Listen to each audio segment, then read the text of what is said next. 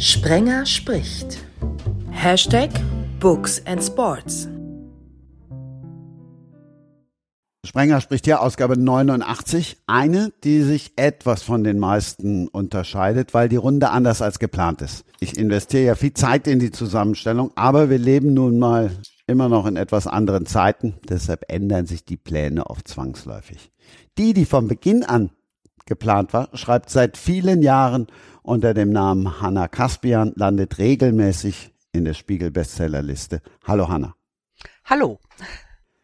Hannas neues Buch ist Anfang September 2022 erschienen.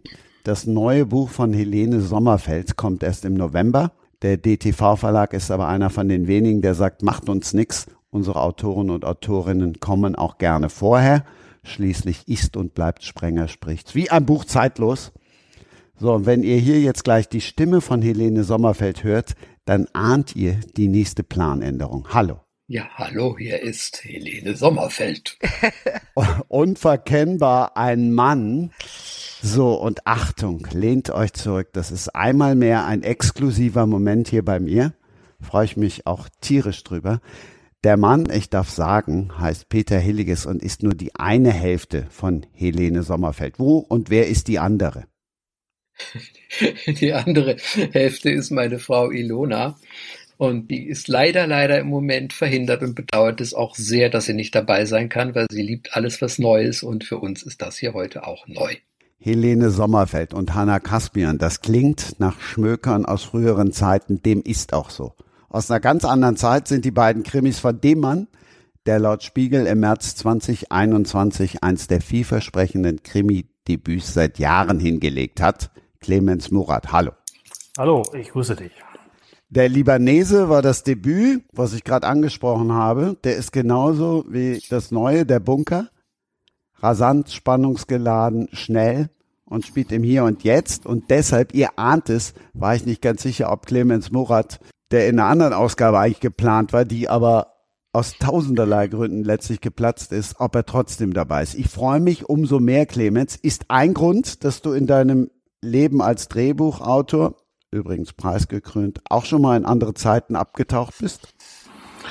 Äh, natürlich, äh, aber das Überwiegende auch im Fernsehen spielt äh, doch im Hier und Jetzt aus zwei Gründen. Zum einen ist es billiger zu drehen.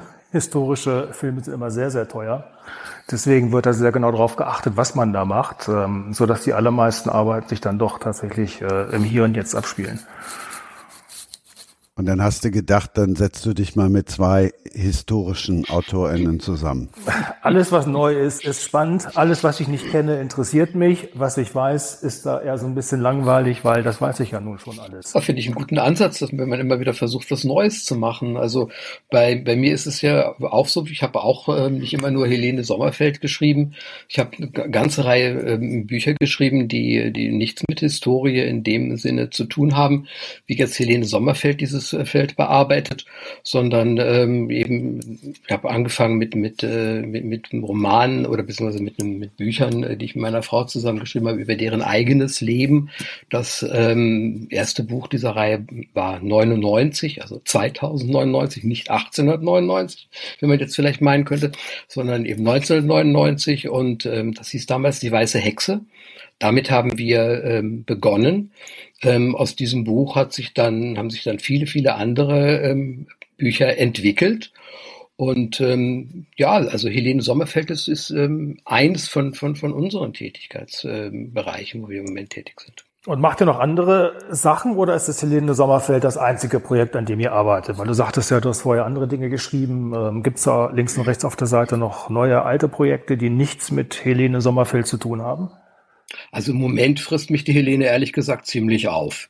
Also das ähm, ist wirklich, das nimmt sehr, sehr viel Zeit in Anspruch. Das sind, ähm, ich weiß nicht, ob du das einmal gesehen hast oder angeschaut hast, die Bücher, die sind äh, zwischen 500 und 600 Seiten stark und die haben sehr viel Recherche drin und ich möchte die auch nicht einfach nur so runterhacken, sondern ich gebe mir eigentlich schon Mühe, dass das dann auch, dass ich die auch selbst, dass ich mich nicht schämen muss für das, was ich da schreibe, sondern das sollen eben wirklich äh, Bücher sein, die Hand und Fuß haben und ähm, wo man ähm, eigentlich auch stolz drauf sein kann und das nimmt wirklich echt sehr, sehr viel Zeit in Anspruch und ähm, also im Moment mach, machen wir nur die oder mache ich jetzt nur die, die Helene Sommerfeld. Äh, meine Frau schreibt auch, aber ich kann mir beim besten ah. Willen nicht vorstellen, ähm, dass wir beide zusammen an einem äh, Buch schreiben oder einem Projekt schreiben. Ähm, sich oh, 24-7 zu sehen, das ist da schon mal echt eine Herausforderung. Und dann auch noch zu arbeiten und sich furchtbar ja. zu streiten. Äh, ja, Respekt im Voraus. Ähm, ja. Wie läuft ja. das denn bei euch? Es ist wahnsinnig gut, dass du das sagst. Finde ich Hat spannend. sie da die Hosen Mach, an? Äh, meine Frau trägt nie Kleider, sagen wir mal so.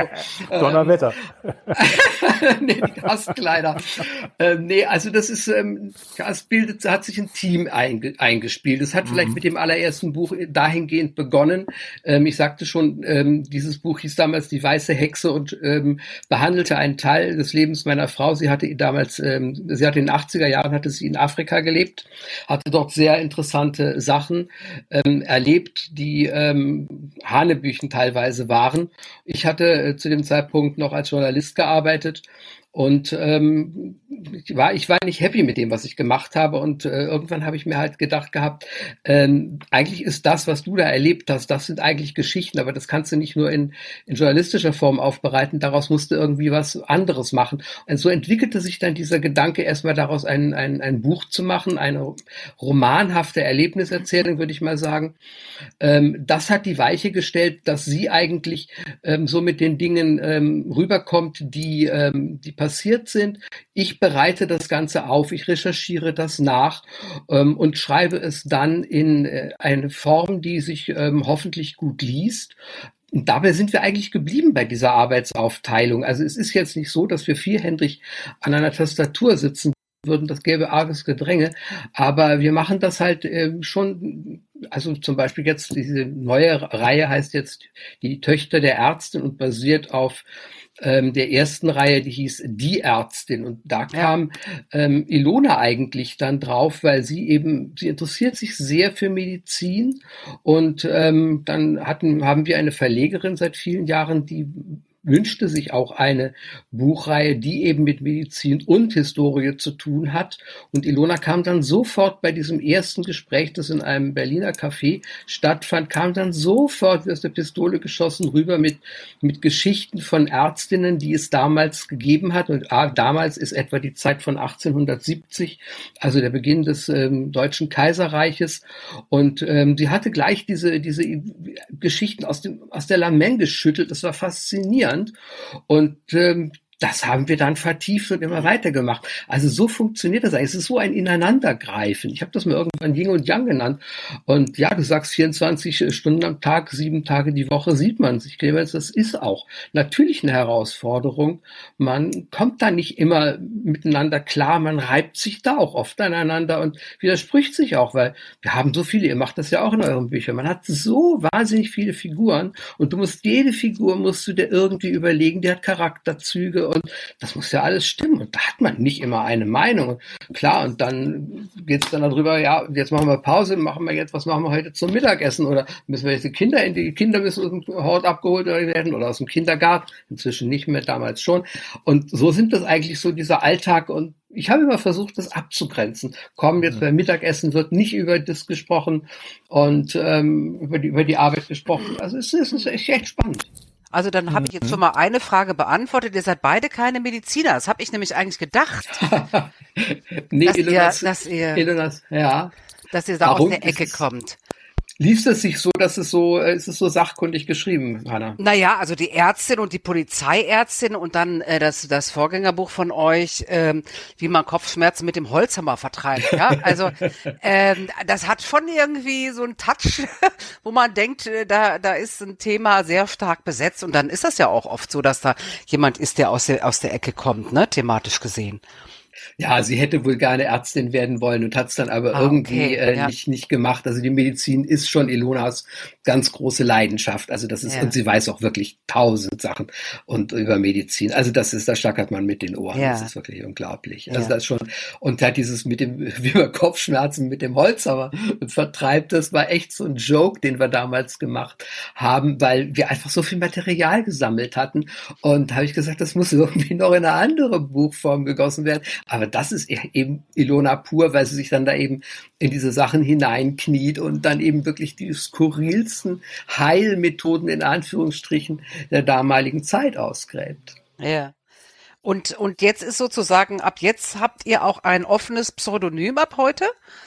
Nein, also da würde ich euch auch ähm, bitten, ähm, wir sind ja hier unter uns, ähm, da würde ich euch auch bitten, das jetzt nicht äh, zu sehr an die große Glocke zu hängen, das wäre schon lieb, weil die äh, Helene Sommerfeld soll Helene Sommerfeld bleiben, ähm, weil dafür haben wir dieses Pseudonym gewählt. Ja. Wir haben es jetzt hier, der Christian hatte uns eingeladen gehabt, ähm, hier ähm, mit mitzumachen, fand ich ähm, auch wahnsinnig eine schöne Gelegenheit. Aber Helene Sommerfeld soll Helene Sommerfeld bleiben. Das soll jetzt nicht dann Ilona und Peter Hilliges werden.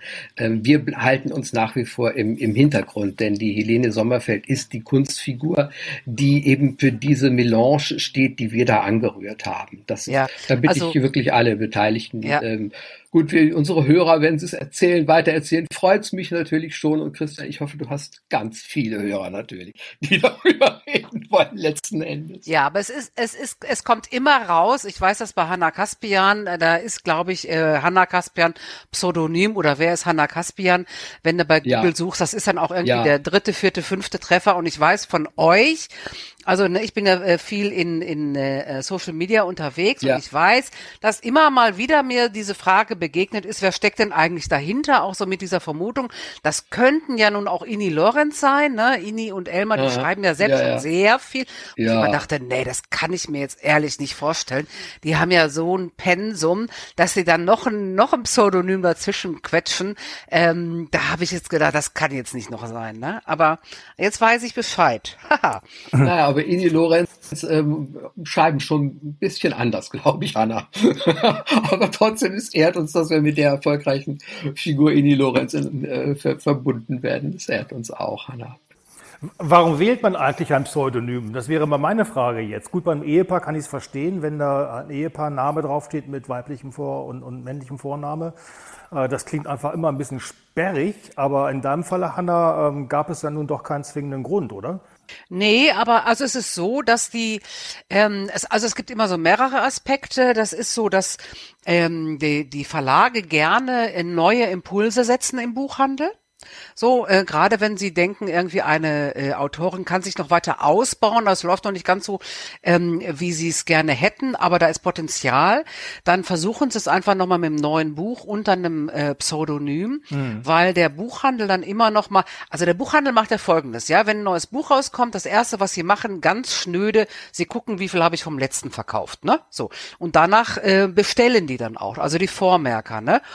Und um diesen Mechanismus auszuhebeln, ähm, ja, ich kenne ich kenn, äh, Autoren, die haben vier, fünf aktive Pseudonyme, ja, so, ähm, die dann manchmal auch in verschiedenen Genres äh, äh, arbeiten. Aber ähm, um, ne, die Verlage machen das ja zunehmend und ähm, es ist manchmal echt schwierig nachzuvollziehen, noch für mich.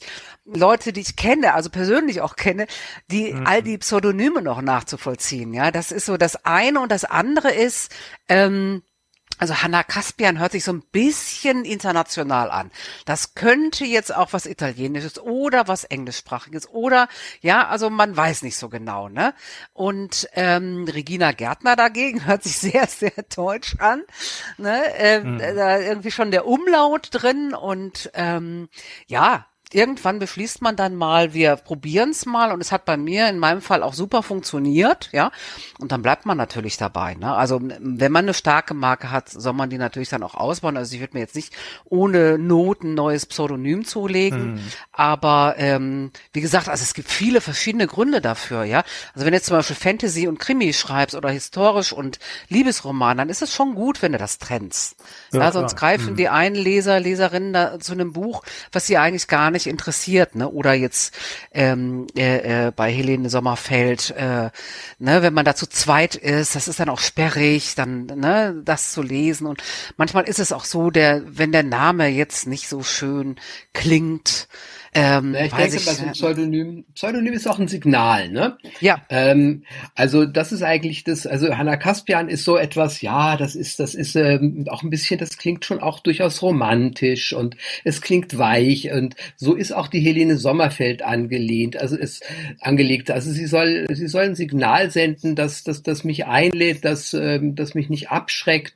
Wir hatten wirklich, wirklich viele lange, lange Gespräche mit dem damaligen Verlag, mit dem wir, mit der Helene Sommerfeld begonnen haben, das war Rowold, ähm, was das für ein Name sein soll. Ne? Und ich wollte erst was, was Androgynes nehmen, also als ein, ein äh, etwas, was zwischen den Geschlechtern steht. Ich wollte Toni als Vornamen haben. Damit äh, bin ich aber haben es äh, überhaupt nicht durchgedrungen beim Verlag. Die wollten etwas ganz dezidiert, etwas Weibliches, was ähm, ähm, passt. Und ja, so sind wir dann zum Beispiel auf die Helene gekommen, weil Helene ist eine, eine andere Form von Ilona. Ilona ist die ungarische Form von Helene. Ah. Ähm, und äh, das war eigentlich der Grund, weswegen wir dann die Helene genommen haben. Und ja, und ähm, so kam, kam, also ja, und Sommer, es war Sommer. Das war Sommer, ja. wirklich, Leute. Ach so, ich dachte. Feld, wir liefen übers Feld, wir gingen spazieren mit dem Hund und ähm, ich wollte äh, etwas haben, was, was, was dann eben da irgendwie, ja, das war die Stimmung. Es, wirklich, so kam dieser Name zustande. Es war. Ich habe mich natürlich direkt an Dr. Sommerfeld erinnert. Also eigentlich eine Serie, die, die ich jetzt gar nicht gelesen, gesehen habe tatsächlich, weil ich auch irgendwie sehr, sehr lange ohne Fernsehen gelebt habe. Aber ja. äh, also den Namen hatte man, hatte man ja schon irgendwie so parat, ne? Dr. Sommer hatte ich jetzt noch parat, aber wer bitte ist Dr. Sommerfeld? Das ist eine Generationsfrage. Dr. Sommer war doch der Sexberater in der Bravo 1980 ja, aufwärts, oder? Ja, ja. Ist er auch genau, immer noch. Denkt. Aber Dr. Sommerfeld, so, Dr. Sommerfeld ist doch irgendwie so eine Arztserie, oder nicht? Doch. Das habe ich erst festgestellt, als ich es dann später gegoogelt habe. Ich habe mich wirklich auch darüber geärgert, weil wenn man natürlich bei Google ähm, Sommerfeld eingibt, dann kommt der Dr. Sommerfeld. Ähm, Tja, mein Gott, also ich habe dann auch später festgestellt, als ich das Grab meiner Eltern besucht habe, ehrlich war, drei Gräber weiter liegt jemand mit diesem Namen. Ja, mein Gott. Was willst du machen? Das ist halt, ich meine, der Name sollte eingängig sein und andere sind halt haben halt auch den Namen. Ja. Ist, ist halt so.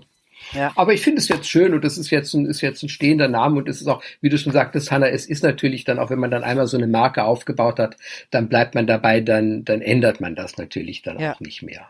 Clemens Murat, da ist natürlich klar, dass du, was du schreiben musstest, oder? Äh, warum? ja gut, weil Clemens Murat, das haben wir jetzt gelernt, das wäre jetzt mit historischen Romanen, hättest du vielleicht Moreau oder so heißen müssen.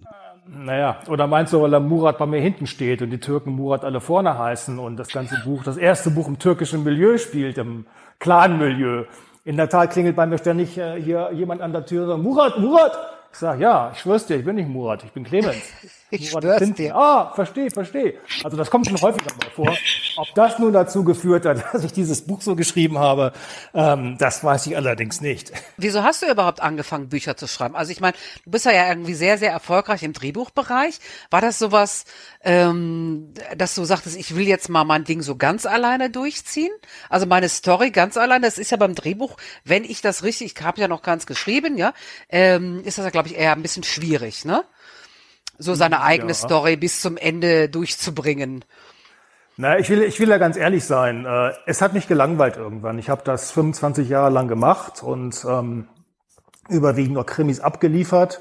Äh, und ich habe irgendwann gemerkt, ich gucke mir das Zeug selber nicht mehr an. Man muss dazu wissen, dass der Durchschnittszuschauer bei ZDF, ARD und die machen ja nun diese 90-minütigen Krimis in erster Linie, die privaten Sender gibt es ja gar nicht mehr im fiktionalen Bereich.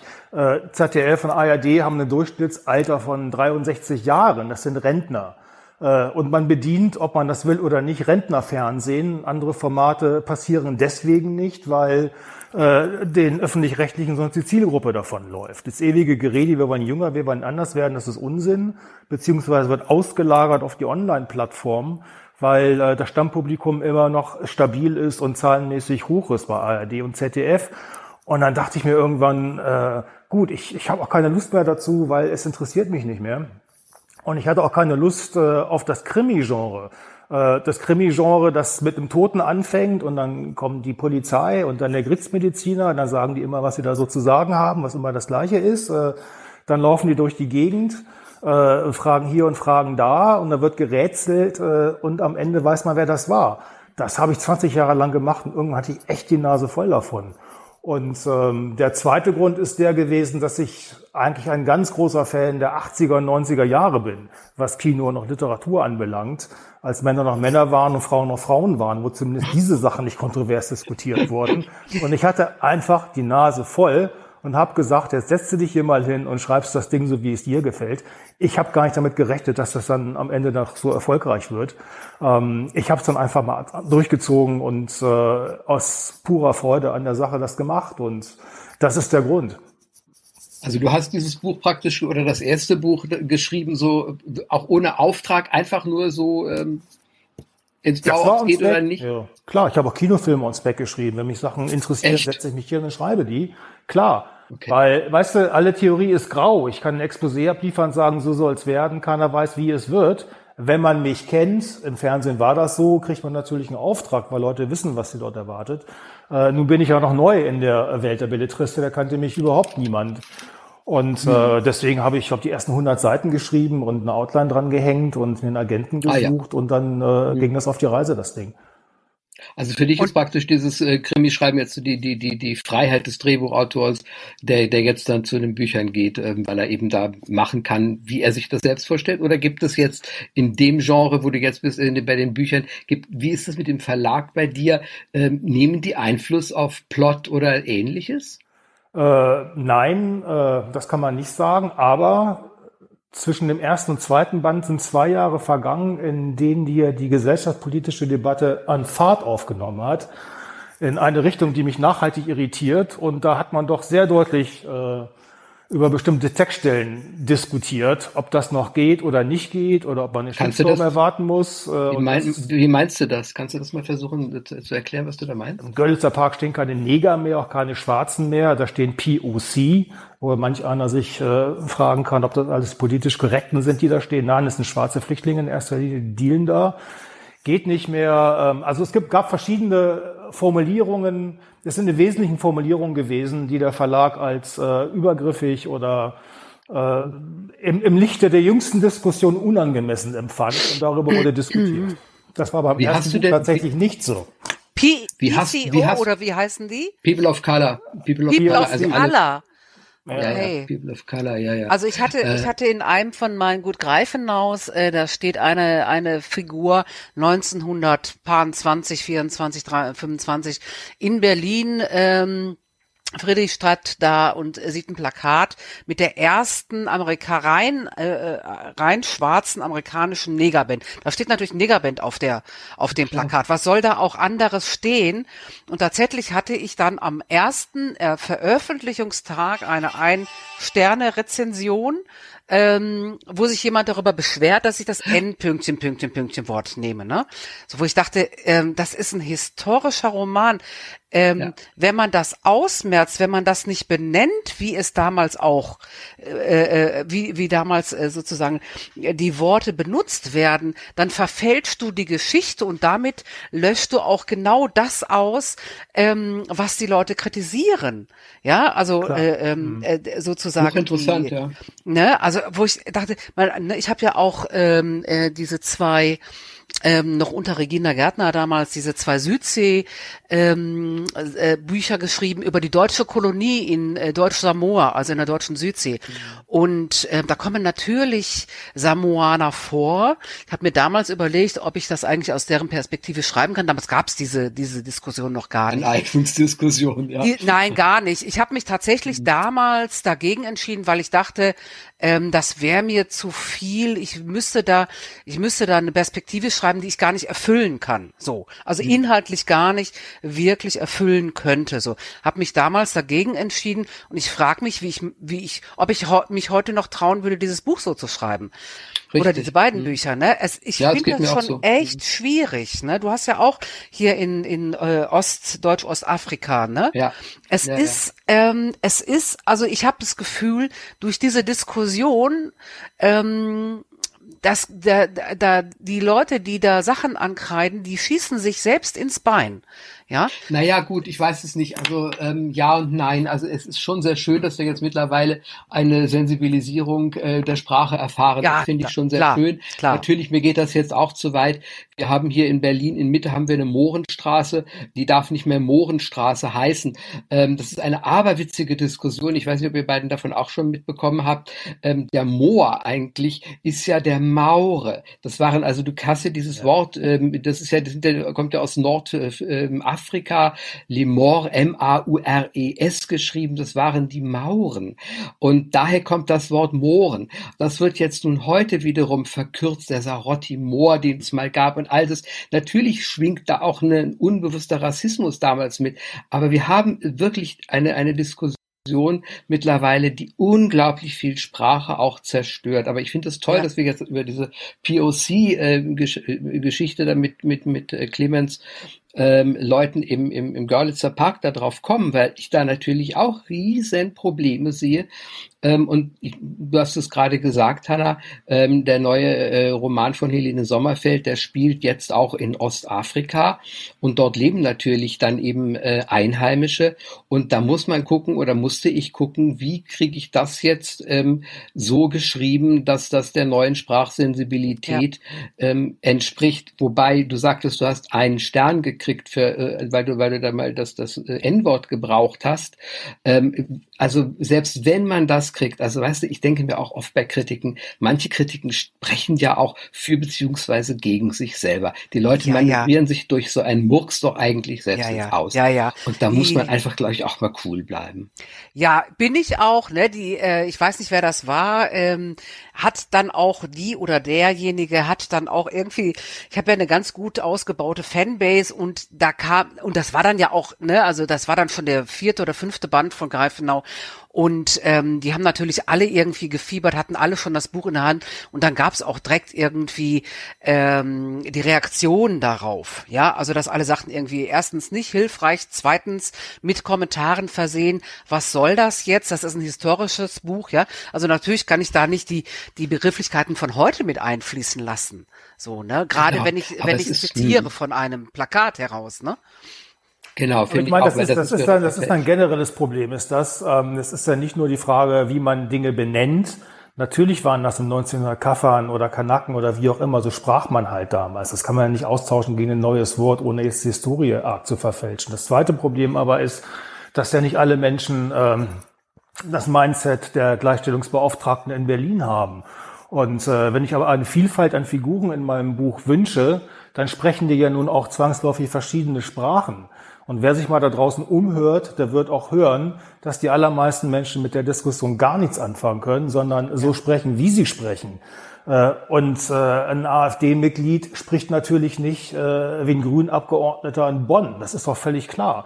Wenn ich jetzt aber alles auf ein Level einlevel, dann habe ich doch nur ein, ein einziges Level an Menschen und Aussagen und Formulierungen im Werkzeugkasten und verfälsche doch nachhaltig die Wirklichkeit. Weil wenn ich zeigen will, dass jemand ein Rassist ist. Ich schreibe ein Buch, wo ein Rassist vorkommt, dann muss dieser Rassist auch so sprechen, wie ein Rassist spricht. Wie soll das denn sonst anders gehen? Und alleine dies entlarvt doch äh, die, die, den Unsinn dieser ganzen Diskussion.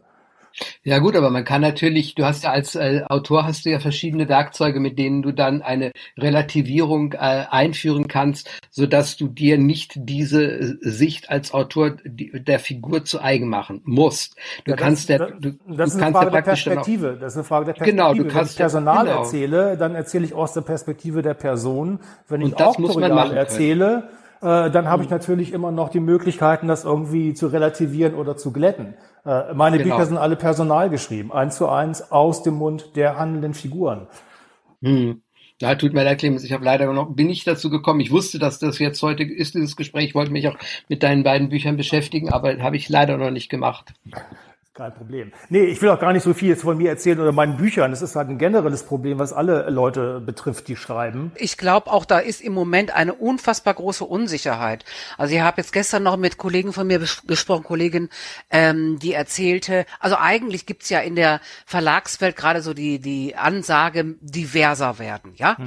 Also die Gesellschaft abbilden, wie sie jetzt auch ist, mehr, äh, ne, mehr Frauen, mehr bunte, mehr, also alles, alles, was so jetzt auch ähm, sichtbar sichtbarer wird, was ja auch Gott sei Dank sichtbarer wird, soll jetzt auch irgendwie mit rein. Ähm, auf der anderen Seite hatte sie jetzt gerade ein, ein ähm, Exposé abgeliefert mit einer äh, in Brandenburg spiel MacPom spielenden äh, äh, ähm, äh, Krimireihe mit einem Vietnamesen, also noch aus der DDR, da waren unglaublich viele Vietnamesen, die dann auch hier geblieben sind nach der Öffnung der Mauer und ähm, einer, ich glaube, indischstämmigen äh, Kommissarin. Und das war dann aber schon, das war dem Verlag dann schon zu viel. Ja, da haben sie gesagt, also was, warum jetzt nicht so ein bisschen mehr Ost, Ostsee-Feeling, Setting, man nimmt so, ja, ja. ne, also das, die, ich glaube, im Moment sind alle so auf der Suche nach dem, ähm, nach dem, ähm, ja, nach dem Punkt, auf dem man stehen kann und von keiner Seite angegriffen wird. Ähm, und den gibt's aber nicht. Den kann's ja gar nicht geben. Ja, das ist, das ist das Problem des gesamten, der ganzen Branche. Die Branche ist extrem risiko scheu. Scheu, ja. Also es muss wirklich immer alles, du sagtest das ja vorhin schon so, es muss immer irgendwie ein Buch sein für Leser von oder Leserinnen von. Ähm, und da, da muss immer angedockt werden, das ist ähnlich wie bei Clemens mit seinem Fernsehen. Ähm, das, das muss immer, gibt da tausende von Vorbildern und da, da muss dann immer irgendwie wird wieder was abgekupfert oder variiert und das ist in unserer Branche ist es doch genau dasselbe. Diese Risikoscheu, ähm, klar, diese, diese Bücher, die kosten kosten viel Geld, ähm, die Autorinnen müssen bezahlt werden und all das ganze andere, was da anfällt. Aber das war immer so gewesen. Ich weiß nicht, ob, dafür sind wir ja nun alle drei nicht alt genug, ähm, ob das immer so war, dass diese unglaubliche Scheu vor dem Risiko ähm, diese Bücher alle irgendwie gleich gemacht hat. Also ich meine, gerade wir beide, Hanna, ähm, also die Hanna Kasper und, der, und die Helene Sommerfeld, haben ja praktisch beide dieses, dieses Genre, wo sich gegenseitig endlos viele Bücher der gleichen Couleur tummeln. Ja, das ja. ist ja wirklich furchtbar. Und ähm, deswegen ähm, was machst du, wenn du, wenn du weitermachen willst mit, mit, mit der Helene Sommerfeld, ähm, die wir da angefangen hatten, und du siehst, ähm, alle machen jetzt Lehrerinnen und sie machen Winzerinnen und sie machen keine Ahnung was nicht alles. Ähm, es ist ja, es ist ja wirklich äh, zum, zum Haare raufen, wenn man noch welche hat. Also schrecklich. Ja, ja, das ist, ne, das ist so, die Welle wird so lange geritten, bis sie tot ist. Ja, ja. und ähm, es ist tatsächlich, also ich habe schon das Gefühl, wirklich richtige Impulse gesetzt werden, fast immer nur von ausländischen Bestsellern. Und dann ja. kauft man aber alles ein, was irgendwie so in ja. die Richtung geht. Ich weiß das noch von damals, äh, Fifty Shades of Grey. Da haben sich die Verlage also mit jeder Menge Erotikbüchern ähm, ähm, da Verträge geschlossen. Und dann hat das aber alles nicht unbedingt so funktioniert. Also die Welle ist, glaube ich, erst sehr viel später tatsächlich aufgegangen mit den deutschen Autorinnen, die so in diese Richtung, aber die haben eingekauft, was das Zeug hielt. Ne? Und mhm. da, da sieht man dann auch einfach, ähm, also die Impulse setzen die Verlage heute eher nicht selber. Ja, mhm. die Impulse kommen immer von außen. Oder fast immer von außen. Hanna, wie ist das eigentlich bei dir? Ähm, du hast, äh, glaube ich, Politik und solche Sachen studiert, ne? Politikwissenschaften. Ja. Mhm. Aber ja. du klingst so, als ob du dich sehr intensiv mit Buchhandel schon mal beschäftigt hast. Auch abgesehen vom Schreiben? Ja, also ich komme eigentlich aus dem, also ich bin, ähm, ich komme aus dem Marketing und ich habe ganz ah. lange in Verlagen gearbeitet, allerdings Fachverlage. Ja, also das waren naturwissenschaftliche und juristische Fachverlage.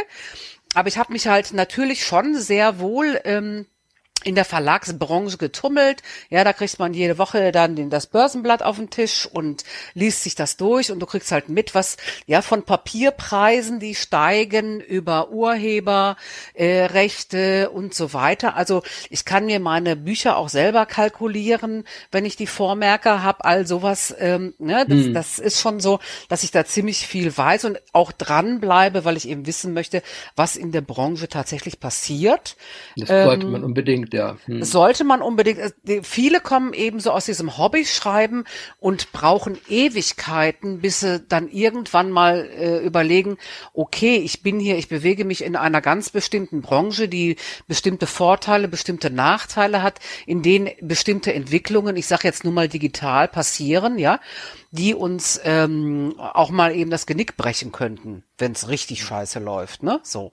Hm. Und ähm, da sehe ich bei vielen Leuten wirklich eine Blauäugigkeit und Naivität, die ich tatsächlich nicht nachvollziehen kann. Und was hat ja, das Problem ist natürlich ein bisschen was, was tun. Also wenn man sagt, die Digitalisierung frisst jetzt irgendwann die Bücher auf oder die Buchpreise werden immer geringer in Amerika, das sehe ich da manchmal bei Amazon Roman 1,99 oder äh, mhm. Buy Three, Pay Two oder so Geschichten äh, wie auf dem Bananenhandel. Natürlich ja. ist das erschreckende Perspektive nur, was bleibt als Autor übrig? Du hast überhaupt keinen Leverage in der Hand, du hast überhaupt gar keine Möglichkeiten, äh, gegen eine Entwicklung vorzugehen, die ja nun auch technologisch ein Stück weit bestimmt ist, die gesellschaftspolitisch bestimmt ist. Äh, da werden ja ganz große Mühlenräder gedreht. Naja gut, also bei den zum Beispiel, wenn wir jetzt einfach nur dieses Thema nehmen, Windowing, also diese Online-Geschichte. Hm. Ich weiß nicht, ob ihr euch damit mal beschäftigt habt. Ne? Da könnte es ja da durchaus sein, wenn die, wenn die äh, Buchhandlungen, die sagen, wir haben hier einen Bildungsauftrag und wir wollen einfach jedes Buch, was herauskommt, auch die Bestseller, äh, von dem ersten Tag ab an als E-Book-Lizenz haben, ja, ähm, dass uns äh, sozusagen das da, ja, die Zahlen, die, die Verkaufszahlen gehen massiv runter, was das E-Books-Geschäft angeht. Die letzten Zahlen haben ja gezeigt, ähm, es gibt jetzt fast sowas wie eine, also ungefähre Aufteilung zwischen 45 und 55 Prozent. 55 Prozent der E-Books werden noch gekauft. 45 Prozent der gelesenen E-Books ungefähr werden über die Online bestellt. Ja. Und wenn man dann guckt, ja, ja, das ist ja durch Corona massiv gestiegen. Und dann hast du aber gleichzeitig von diesem ganzen Pot sind es nur fünf Prozent, ähm, was die Bibliotheken als Lizenz bezahlen dafür. Mhm. Ja. Also die zahlen nicht 45 Prozent. Ähm, und, und äh, die, die es kaufen, zahlen 55 Prozent, sondern nein, die machen dann eben nur noch fünf Prozent dessen aus, was dann ähm, was die Verlage an Lizenzen einnehmen für die verkauften Bücher, ja. Aber wenn es dann wirklich so ist, dass äh, die diese ähm, äh, dieses Lesen ähm, über die Online von den E-Books äh, so dramatisch ausgeweitet wird und der, der E-Book-Anteil steigt zwar langsam in Deutschland, aber er steigt stetig, ja, dann weiß man, wo man in fünf, in zehn, in 15 Jahren ist. So, ne? mhm. ne? Und ähm, dann finde ich das immer so ein bisschen, ähm, ich finde das immer so ein bisschen sehr sarkastisch, wenn die öffentlichen Büchereien dann eben sagen, ja, wir sind hier Sharing äh, Economy, ja, und ja. schreiben sich das auf die Fahne und finden das total cool und nachhaltig, ja. Ja, ja aber von wem geht's denn ab? Ich meine, ich gehe auch nicht in eine Bäckerei, hole mir da zwölf Brötchen raus, verteile die draußen auf der Straße und klopfe mir dann auf die Schulter, ohne die, ohne die Brötchen bezahlt zu haben. Also das ich, ne, das sind so Entwicklungen, wo ich denke, ja, das ist auch, ähm, äh, es gibt ja äh, ähm, na, so Bündnisse fairer, fairer Autoren. Ähm, ich weiß es gar nicht, wie heißen sie, ähm, äh, Bündnisse, da sind auch die meisten ähm, Autoren, Verbände drin, also Syndikat und Mörderische Schwestern und die Delias und äh, was es da so alles gibt, Pan und so weiter, ähm, die dann eben sich da auch zusammenschließen und dann eben auch tatsächlich ähm, dagegen angehen, auch mit öffentlichen Briefen. Mhm. Also da gab es dann auch Aufrufe, da habe ich dann auch meinen ähm, Bundestagsabgeordneten und Abgeordnete angeschrieben, ja, mit dem dicken Brief Brief und denen erklärt, worum es da eigentlich geht, weil es hört sich ja erstmal toll an, ja. Die Büchereien haben Bildungsauftrag, ja, wer will das denn nicht? Ne? So, mhm. aber ich meine, Ken Follett am ersten ähm, Erscheinungstag auf dem E-Book-Reader zu haben für null Euro, ist jetzt für mich kein Bildungsauftrag, das ist ein Unterhaltungsauftrag. Okay. Also wenn es so weit geht, dann fordere ich jetzt mal Netflix-Kanal ähm, für umsonst, ja. Das ist dann aber auch mal Bildung. Ja, absolut richtig. Äh, dem kann man nicht viel hinzufügen. Ja, so. ne? Und das, das sind so Sachen, also da versuche ich mich wenigstens irgendwie ähm, so up to date zu halten. dass die, die, diese ganze Geschichte, dieses Windowing und diese, diese ganze Geschichte, die dahinter steckt ähm, und gerade in hin und her geht jetzt, ähm, ist extrem kompliziert und sehr komplex. Man muss ja wissen, dass man für die E-Books in den ähm, für eine Verleihe ähm, nicht bezahlt wird. Also bei den bei den äh, Büchern, die verliehen werden, äh, bei den Printbüchern, da bekommt man ja anteilig an diesen äh, an diesen Hochrechnungen, die meiner Meinung nach aber auch sehr hanebüchen sind mit 18 Buchhandlungen in ganz Deutsch, äh, äh, Büchereien in ganz Deutschland. Ähm, das ist schon auch ein bisschen wild, was sie da machen, ja. Also dass sie da jetzt nicht sagen, wir haben hier auch alles auf digital umgestellt und man kann tatsächlich nachfolgen. Die machen also wirklich jährlich einmal eine Stichprobe in, drei, äh, in sechs kleinen, sechs mittleren und sechs großen äh, Büchereien und daraufhin gibt es dann die Ausschüttung über die VG Wort. Mhm. Und was eben viele nicht wissen, es gibt für E-Books keine Ausschüttungen, weil es früher immer hieß, E-Books können können ja nicht kopiert werden, also so, ne? Und ähm, das, also da wird einem immer mehr das Wasser abgegraben. Und ich finde, man muss, wenn man in dieser Branche unterwegs ist und ich bin ja, ich bin ja berufsmäßig Autorin, ich schreibe ja nicht nebenbei, es gibt ja unfassbar viele Leute, die nebenbei schreiben, ähm, aber ich eben nicht. Und äh, da möchte ich schon auch immer wissen, wo die Reise hingeht, damit ich mich wenigstens warm anziehen kann für, wenn es schlimmer wird, ne, so. Ich schaff's jetzt, mich zum einen super beliebt zu machen und zum anderen allerdings super unbeliebt. Ich leihe tatsächlich keine Bücher, ich kaufe alle E-Books. Ich freue mich aber, wenn es die E-Books vorm Erscheinen des Papierbuches für 4,99 gibt. Vernimmt sich, was man will, dann wilde Gerüchte entstanden. Fast nichts davon stimmt. Tatort. Sport. Wenn Sporthelden zu Tätern oder Opfern werden, ermittelt Malte Asmus auf meinsportpodcast.de.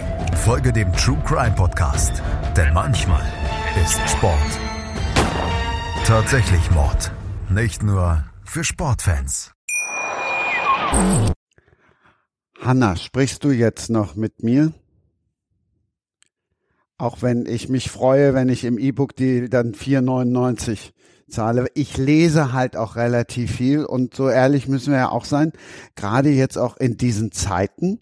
Es ist ja so, irgendwo wird gespart und wahrscheinlich wird als erstes mal wieder an der Kultur gespart und dann sind wir auch ganz schnell an Büchern ich finde, ich ko komme immer wieder auf ähm, neue Bücher, ähm, dadurch, dass ich eben sehe, ach, da ist jetzt eine Aktion. Also gar nicht, weil ich da jetzt Schnäppchenjäger bin, sondern weil ich denke, ach Mensch, und dann notiere ich mir das und dann kaufe ich die mal irgendwann. Ich habe immer so eine Liste von von Büchern da liegen, ähm, die ich mir bei vor meinem nächsten Urlaub auf einen E-Reader ziehe. Ne, so.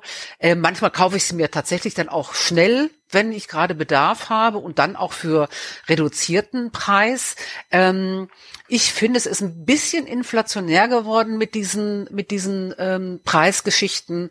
Ähm, das gefällt mir jetzt nicht ganz so gut, aber ich kann es nachvollziehen. Also für die für die Verlage ist es fast die preiswerteste Lösung, Werbung zu machen. Die redu reduzierte äh, Vorabveröffentlichung von, von E-Büchern meinst du, Hanna, oder was meinst genau, du? Genau, genau. Genau. Ja, ja, klar. Nee, aber ich meine, das ist ja dieses ganze Amazon-Prinzip ähm, mittlerweile mit den Listen, ähm, dass man da eben äh, auf diese Listen von, gibt ja ganz viele verschiedene Genres, also in dem, innerhalb des historischen Romans, ihr wisst es selbst, was es da für Genres alle gibt. Und da muss man eben gucken, dass man möglichst weit nach oben kommt, damit man eben diese vielen Klicks bekommt, damit man Aufmerksamkeit generiert.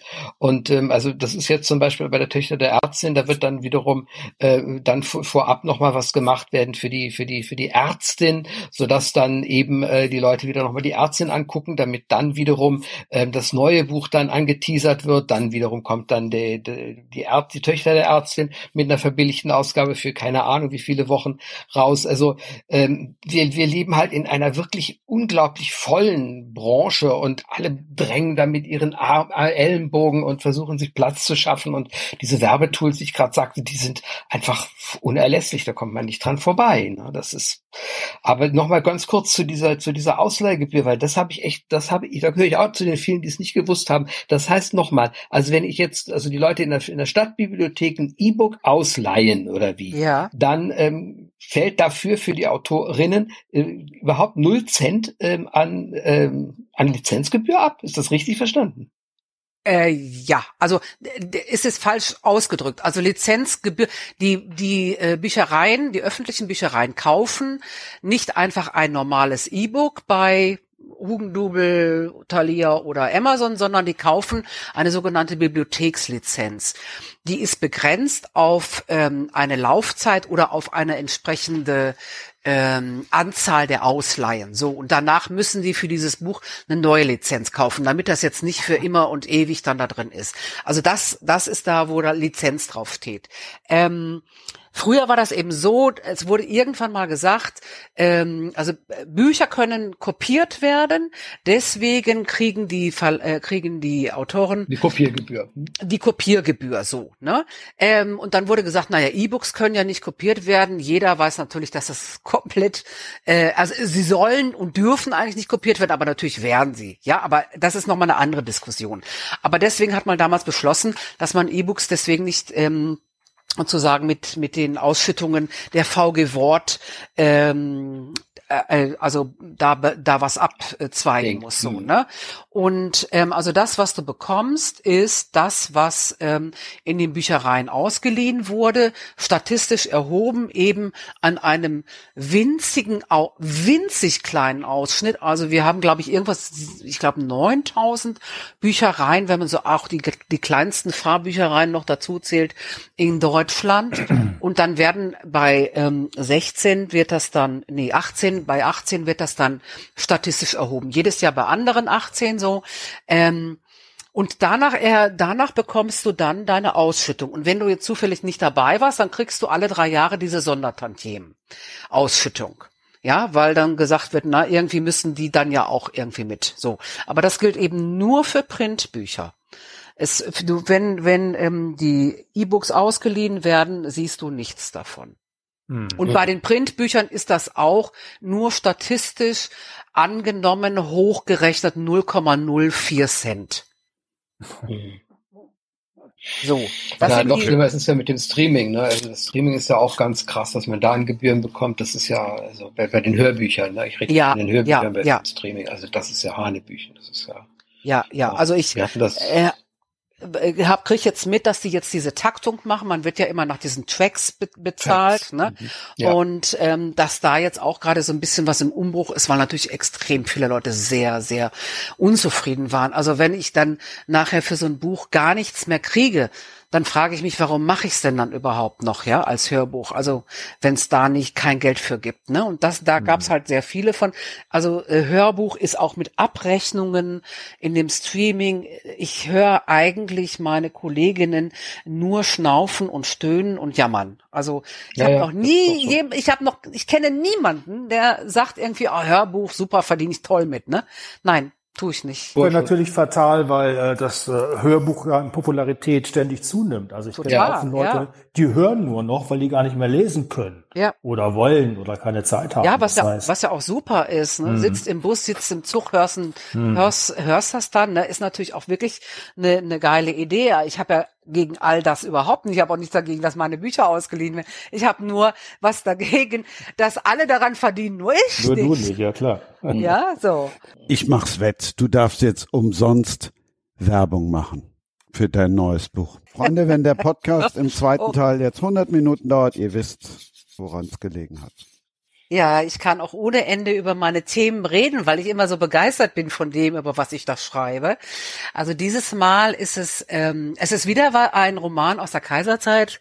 Ähm, ich bin dieses Mal zurückgegangen ins Jahr 1906 und äh, der Roman heißt Hinter dem hellen Schein ähm, und spielt in der Mark Brandenburg, so 60 Kilometer nördlich von Berlin. Da gibt's ein Schloss, Schloss Liebenberg. Das gibt's tatsächlich, das gibt's auch heute noch. Es war im Tagungshotel. Und das Spannende daran ähm, ist, dass es der Schauplatz des größten Polit-Sex-Skandals des Deutschen Kaiserreichs war. Und ähm, es, hier hat auch der, der Kaiser oft logiert, also der Schlossherr Fürst Philipp zu Eulenburg, den es tatsächlich gab, der also da in diesem, in diesem Skandal verwickelt war, der war nämlich der beste Freund vom Kaiser. Und der Kaiser kam dann immer auf Jagdveranstaltungen, auch so schon mal, und ähm, traf dann ungesehen vom politischen Berlin auf äh, französische Diplomaten zum Beispiel und auch andere, die hier auf ihn Einfluss nehmen konnten. Ne? Also man muss diese Figur des Kaisers, ähm, da kann die Helene bestimmt auch noch was zu sagen, die ist sehr Ja. schillernd, aber die ist auch dunkel schillernd. Ne? Also das, ähm, ich habe mich dann doch schon sehr, wenn man sich so mit dieser Figur äh, beschäftigt, also arrogant, ja, ähm, hochnäsig faul, ja, also man muss schon sagen, im Gegensatz zu seinem Großvater war er extrem faul. Er hat fünfmal am Tag die Uniform gewechselt, aber hat höchstens eine Stunde gearbeitet. Ja, so Sachen. Hat sich völlig verkalkuliert, ähm, hat wirklich gedacht, er könnte Politik, konnte er nicht, also nicht so gut, wie er dachte. Und äh, schon mal gar nicht konnte er Bündnispolitik. Dann hat er den Bismarck rausgeschmissen. Dann, dann war, äh, dann verlor Deutschland ja erstmal so alle Bündnisse. Und ähm, ja, und äh, ich bin zu diesem Thema gekommen, ähm, zu diesem zu diesem Polizeiskandal, weil ich mit meinem äh, Gut Greifenau ja irgendwie sozusagen das Ende des Kaiserreichs äh, 1918, ähm, Fall der Monarchie, Abdankung des Kaisers, äh, Revolution, Putsche, Weimarer Republik und dann habe ich noch so ein Hörbuch geschrieben, ähm, Schwestern des brennenden Himmels. Damit bin ich dann an den Ende des äh, Zweiten Weltkrieges gereist. Potsdamer Konferenz, die Manifestierung der Teilung Deutschlands. Und ähm, so in dieser Zeit, wo ich das dann, ich habe das dann geschrieben in den letzten drei Jahren, vier Jahren, ähm, und dann hat man so das Gefühl, war das eine katastrophale, ein katastrophales erste, erste Hälfte 20. Jahrhundert.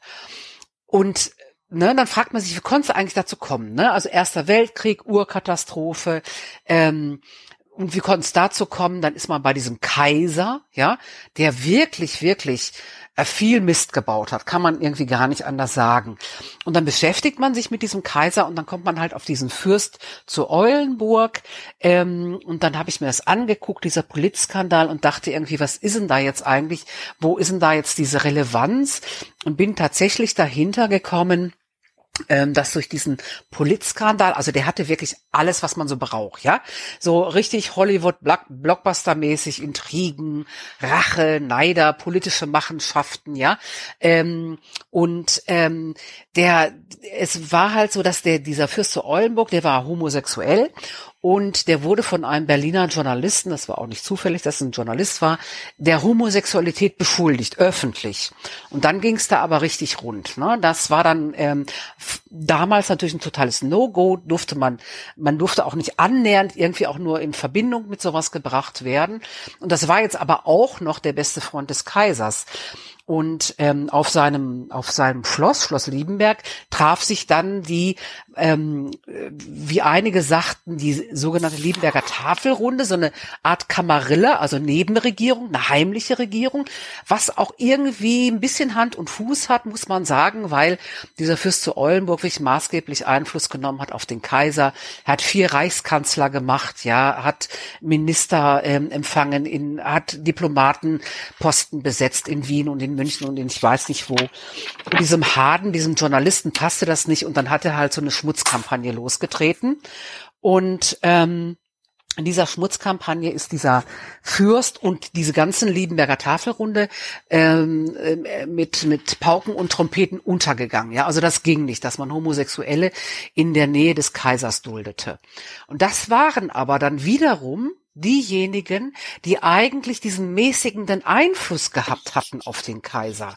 Also der war, ähm, der war sehr leicht zu beeinflussen, ja. Also wer gerade so um ihn drumherum schwirrte, dessen Ohr hatte er und dann auch ganz schnell dessen Meinung hatte er. Und jetzt, ähm, ne, es ging also täglich oder wöchentlich da Depeschen hin und her und fragte der immer, was soll ich hier machen, was soll ich da machen? Und ähm, der der Fürst riet ihm dann auch immer Dinge. Man muss jetzt nicht denken, dass er ein, ein Liberaler war. Das war schon so einer von diesen klassischen ostelbischen Junkern, ne, also konservativ, aber jetzt überhaupt nicht militärversessen. Diese preußische ähm, Gesellschaft war ja unheimlich militaristisch auch. Und ähm, da passte das mit diesen Homosexuellen jetzt gar nicht rein. Und dieser Harden, hat halt gesagt, der, ne, er muss diese verweichlichten und weibischen ähm, Berater von diesem Kaiser fernkriegen und das hat er dann auch geschafft. Und ähm, ich spoilere jetzt mal ein bisschen, weil es eigentlich in meinem Roman vor allen Dingen um die Dienstboten geht. Deswegen ist das jetzt nicht ganz so schlimm. Ähm, das Ende vom Lied war, ähm, ja, also diese, diese ganze, diese ganzen mäßigenden, frankreichfreundlichen Berater ähm, wurden aus der Nähe des Kaisers verbannt. Es kamen nur noch politische und wirtschaftliche Hardliner. Der neue beste Freund ein neuer beste Freund vom Kaiser wurde ein Deutsch-Österreicher mit den besten Verbindungen zum äh, österreichischen Kaiserhaus. Äh, ähm, darauf geht auch dieser Blankoscheck aus dem Jahr 1914 zurück. Und ähm, ja, und auch diese, auch diese, äh, diese ganze deutsche Gesellschaft war so schockiert darüber, dass diese Homosexuellen äh, sich da oben in diesen, in diesen Reihen herumtrieben, dass sie alle, ähm, dass es so hieß, also auch in der, in der Presse und in der Gesellschaft, jetzt hilft eigentlich nur noch ein reinigender Krieg, um diese Schande loszuwerden. Und ähm, also das ist ja, ne, und dann geht's ab Richtung Erster Weltkrieg. Und das wollte ich eben darstellen. Also das ist so eine von diesen Stellschrauben. Und ich wollte aber diese, ich wollte eben keinen äh, politischen Krimi oder politisches Buch schreiben, sondern ich wollte eigentlich zeigen, wie es auf die, auf die ähm, Bevölkerung, also gerade auf die, die, die, der Großteil der Bevölkerung war eben arm und se teilweise sehr, sehr arm. Und ähm, ich wollte so deren, den Einfluss von diesen hohen Herren, was da so alles an Intrigen und an Entwicklungen geschmiedet wurde, das wollte ich eben darstellen und habe mir dann die Dienstboten auf Schloss Liebenberg vorgenommen. Ähm, das sind alles fiktive Personen, also die anderen, äh, die politischen äh, Figuren sind alle tatsächliche Figuren. Der Skandal ist auch so gelaufen, wie ich ihn beschreibe. Aber die Dienstboten, die ich dann da auflaufen lasse und die den Skandal aus ihrer Perspektive selber beschreiben, das sind alles fiktive Personen. Und da kann ich dann natürlich einfach noch sehr viel mehr mit reinnehmen, was Gesellschaft damals angeht, was ähm, soziale Versicherungen, was soziale Absicherung oder keine Absicherung angeht, was, äh, ne, die haben damals für, ähm, die haben von, von einer Sechs-Tage-Woche geträumt, die haben von Zehn-Stunden-Tag geträumt. Ähm, Urlaub hat niemand in den Mund genommen. Also Urlaub wäre sowas Fantastisches für die gewesen. Das war einfach ähm, völlig äh, sinnlos, darüber nachzudenken, dass man bezahlten Urlaub bekommen würde. Ja, also man war heillos verloren, wenn man krank wurde und und den Dienstherren ausgeliefert. Also körperliches Züchtigungsrecht.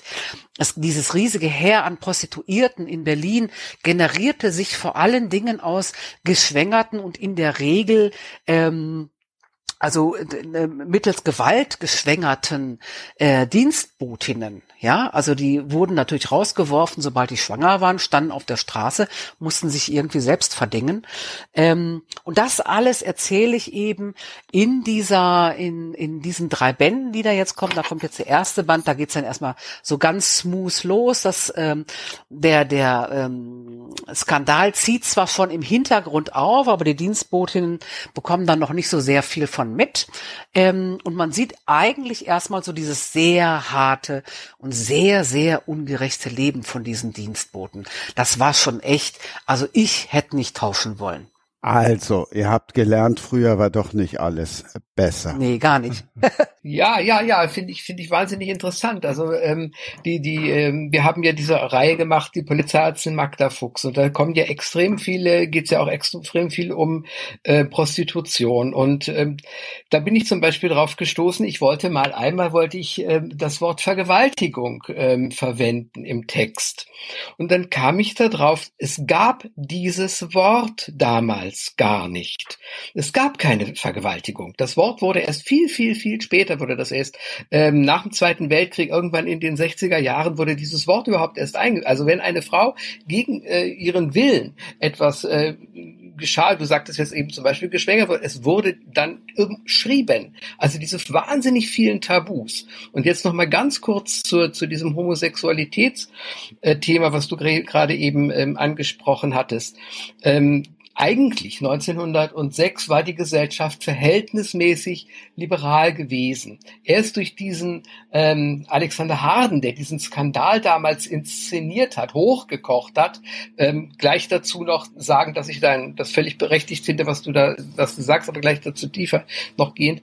Ähm, der hat, hat wirklich etwas skandalisiert, was zu dem Zeitpunkt eigentlich kein Skandal war, weil wir man hatte eigentlich ähm, eine verhältnismäßig liberale Einstellung dazu, der Paragraph 175. Den gab es zwar, aber ich habe mich damals mal damit beschäftigt, als ich selbst auch über diesen Eulenburg-Skandal in anderer Form geschrieben habe, habe ich mich mal damit beschäftigt, wie viele Verurteilungen es eigentlich tatsächlich wegen Homosexualität gab. Es war verschwindend gering. Es waren zeitweise waren es 20, 30 in einem ganzen Jahr. Es war wirklich, ähm, eigentlich war, war es, ähm, man hat etwas gesucht, um diesen ähm, Kaiser, der aus vielen Gründen angreifbar war, ein schwacher Mann war, um den ja. zu diskreditieren und hat die Homosexualität perfiderweise dazu benutzt. Klar, der Hintergrund, wie Hanna ja auch gerade richtig sagte, ist natürlich gewesen, dass das ein Schattenkabinett war, dass das eine Günstlingswirtschaft war und dass der Kaiser Einflüsterungen ähm, äh, ausgesetzt war, die er gerne angenommen hat. Und dieser Kaiser mhm. war ja ein unglaublich schwacher, geschwächter ja. Mann, muss man sagen. Der Mann ja, ist. Ähm, in London zur Welt gekommen, äh, gebracht worden von der Hebamme seiner Großmutter, von der Queen Victoria von England. Ähm, eigentlich sollte, sollte das ein deutscher Arzt machen, den Kaiser zur Welt holen.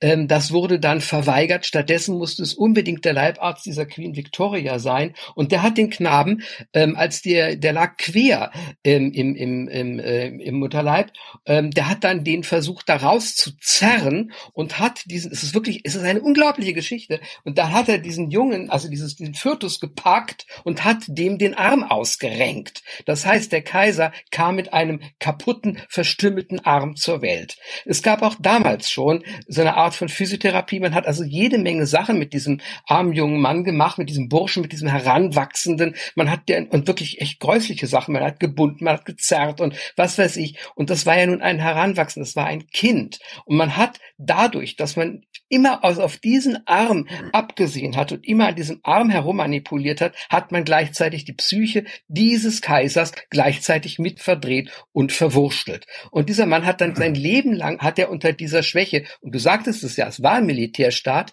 ähm, also man, du musstest ein großer, starker Mann mit breiten Schultern sein. Und nun war der Kaiser das aber nicht. Der hat also sein Leben lang unter diesem Handicap gelitten. Eine hochspannende, wirklich traurige Figur. Ähm, und ich finde das toll, dass du jetzt diesen Eulenburg-Skandal ähm, da nimmst und das nochmal thematisierst. Ich hatte das bei der Ärztin auch, äh, bei einer der Bände, ich glaube der ersten oder zweiten der Ärztin, hatte ich das auch drin. Da hatte ich ähm, das aber anders ähm, gemacht. Ich habe es verklausuliert geschrieben gehabt, wie gesagt.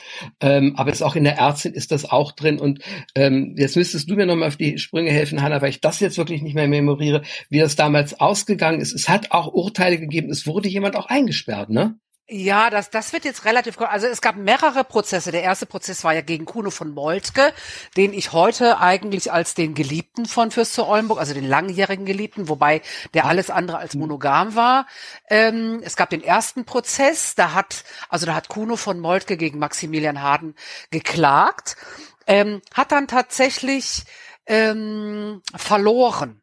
So, und Maximilian von Harden also durfte eigentlich weiter behaupten ähm, oder in sozusagen in Aussicht stellen. Er sagte ja nicht, dass er praktiziert, sondern nur, dass er so ähm, charakterlich angelegt ist. So, das dauerte aber genau einen Tag, dann wurde zurückgerudert. Ne? Dann wurde denen allmählich klar irgendwie, was hier eigentlich läuft. Und dann schaltete sich die Staatsanwaltschaft ein und sagte, nee, irgendwie Formfehler wegen irgendwie ein Zeuge wurde nicht äh, neu vereidet, als er nach einer Pause reinkam. Wir und wir übernehmen jetzt auch mal, ne? So. Und dann wurde der Harten tatsächlich verurteilt, also wegen Beleidigung. Dann ist er in Revision gegangen dann gibt's einen, ähm, einen ganz cleveren Plot-Twist, den verrate ich jetzt aber auch nicht. Und ähm, daraufhin, also das, das ist wirklich äh, eine geile Geschichte, was er da gemacht hat, wirklich clever gemacht.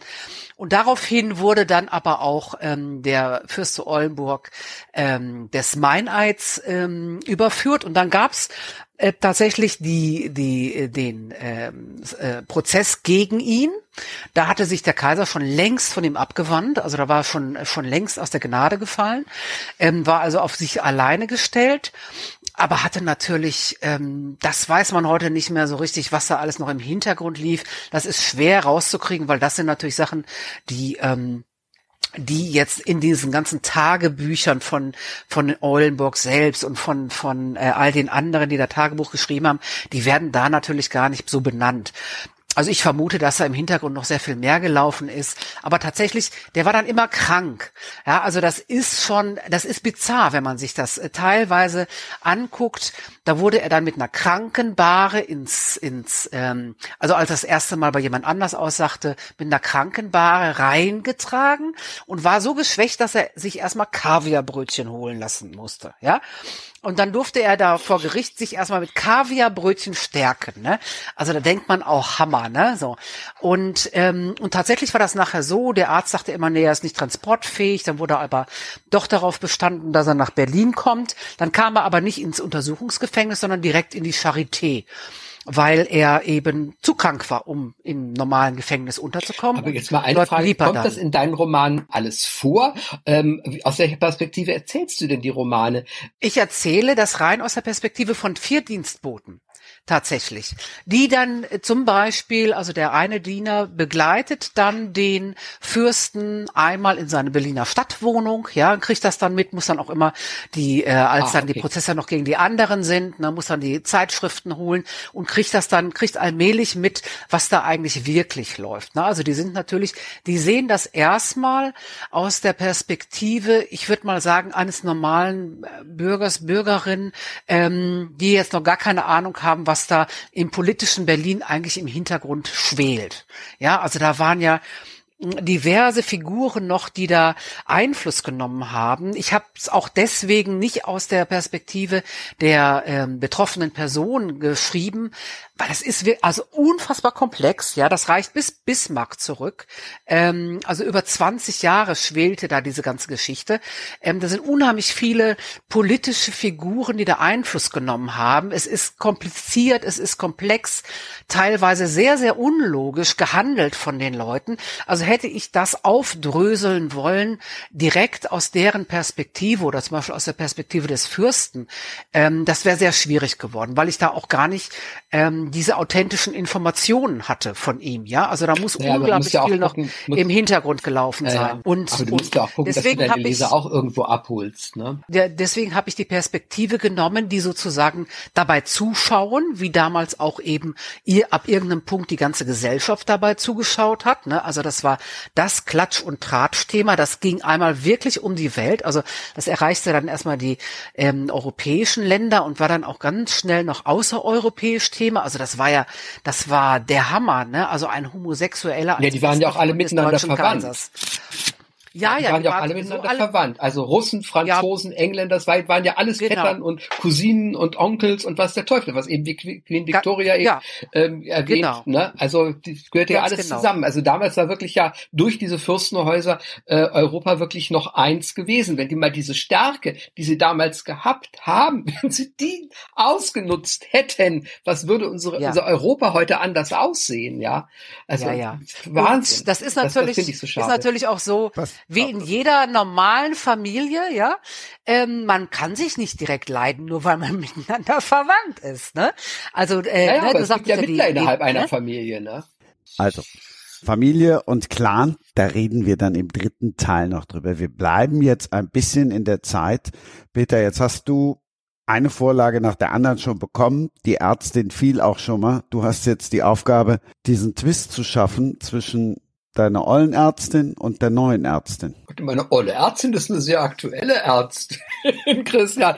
Die verkauft sich nach wie vor sehr. Das ist ein, ähm, Buch, das die Leute nach wie vor sehr lieben. Das ist 1900, äh, 2018 zum ersten Mal ist der erste Teil rausgekommen unter dem Namen eben Helene Sommerfeld. Und Helene Sommerfeld, um das mal ganz kurz zu sagen nochmal, weil wir hatten hier ganz am Anfang von den Pseudonymen auch mal gesprochen gehabt, ist äh, eine Einheit, die stehen soll für die Themen Medizin, Historie und Berlin. Ähm, diese drei Themenkomplexe sollen immer bei der dem, unter dem Pseudonym Helene Sommerfeld ähm, abgehandelt werden. Und ähm, wir haben angefangen 1870 mit dem ersten Band der Ärztin.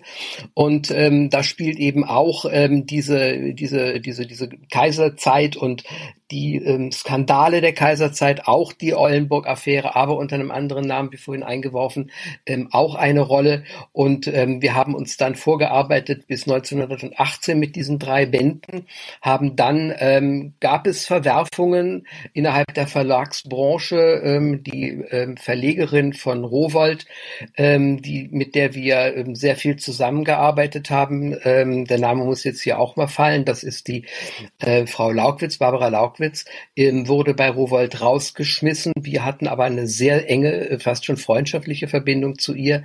Das heißt, wir blieben dann nicht bei dem Verlag und haben nicht mehr weitergemacht mit der Ärztin, obwohl das eine sehr erfolgreiche ähm, Serie gewesen ist und ähm, sind dann mit äh, der Verlegerin zum anderen Verlag gegangen, zum Ullstein Verlag, haben dort angefangen, eine, eine neue Serie anzulegen. Das war eben dann die Polizeiärztin. Es gab dann wieder Verwerfungen und sie ist dann zu DTV gegangen und wir sind mit der Verlegerin wieder mitgegangen, weil wenn man einmal so eine lange Verbindung, und die besteht jetzt seit 1999, hat, dann äh, gibt man nicht, ähm, also geben wir jedenfalls, also wir als Helene Sommerfeld, geben dann nicht ähm, so ohne weiteres so eine Freundschaft, ähm, so eine Geschäftsbeziehung Schrägstrich auf.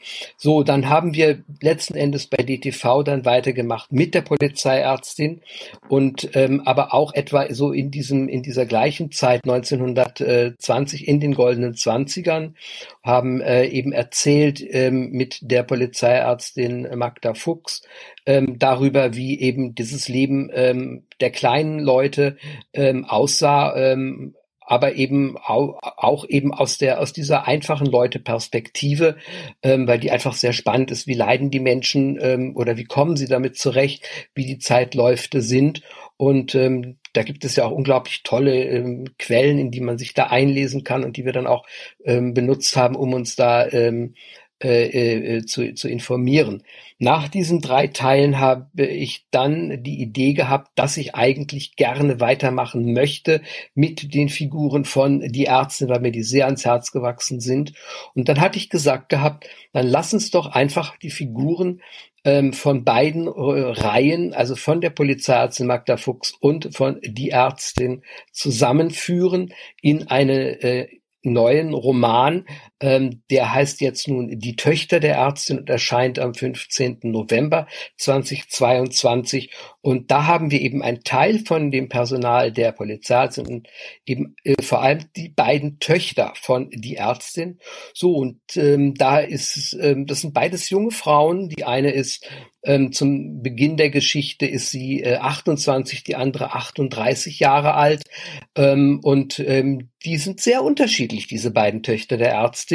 Ähm, die Toni, die Jüngere, ist ähm, ja risikofreudig und äh, die andere wegen ihres Alters natürlich auch ein bisschen gesettelter. Ähm, die hat eine, also Henny heißt die, äh, eine Praxis aufgemacht, damals was ganz was Neues. Ähm, es begann ähm, die, die äh, Krebsforschung. Ähm, man hat also versucht herauszufinden, was ist die Ursache von Krebs.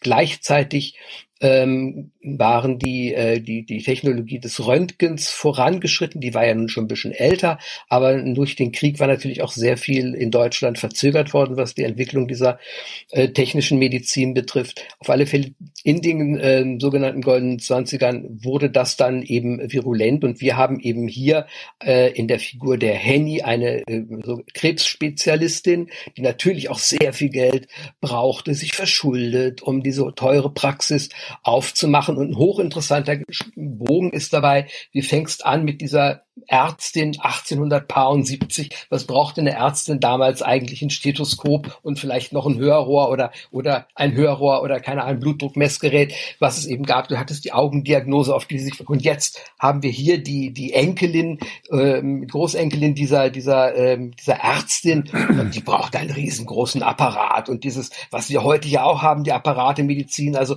hier ist dieser Bogen schon da von, von dem, ähm, wo, was wir heute erleben die Ärzte, die wir heute haben, sehen ja nicht mehr den ganzen Menschen. Die sehen den segmentiert in Lunge oder in Niere oder in Hals oder Auge. Die sehen ja nicht mehr den ganzen Menschen. Und das begann damals und hier eben in dieser Henny wird das eben äh, angelegt, eben die Töchter der Ärztin.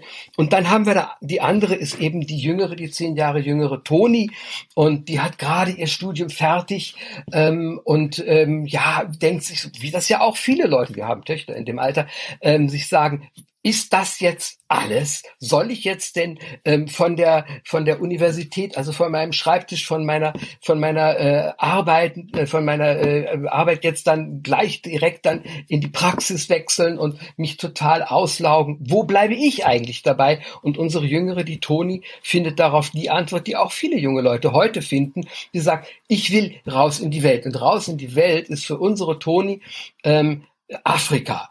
Und ähm, sie ist dort ähm, zur Welt gekommen, weil ihre Eltern damals auch abenteuerlustige Menschen waren. Ähm, und sie ist in Ostafrika, in Dar es Salaam, heutiges Tansania, ähm, zur Welt gekommen. Und sie sagt, hat immer gesagt, ich möchte mal wissen, wie das da überhaupt aussieht. Wo bin ich da überhaupt? Wo komme ich her? Naja, und dann findet sie einen Weg, indem sie da ein Praktikum macht an der dortigen ähm, Klinik, das ähm, die heißt ähm, Ocean Road Hospital. Ähm, das gibt es heute auch noch in Tan im heutigen Tansania, heißt mittlerweile Cancer Institute of Tanzania, ist immer noch in diesem damaligen Gouvernementskrankenhaus. Das gibt es noch heute, ähm, wie es auch da vor, vor weit über 100 Jahren gestanden hat. Und sie fährt dann dahin und beginnt dieses Praktikum und lässt sich auf dieses Abenteuer ein, was da auf sie zukommt. Und das ist natürlich, ich meine, wir sind erwachsene Leute, ne? Äh, das Leben ist immer anders, als man sich das vorstellt. Wenn man jung ist, denkt man, die Vorstellungen könnten sich erfüllen.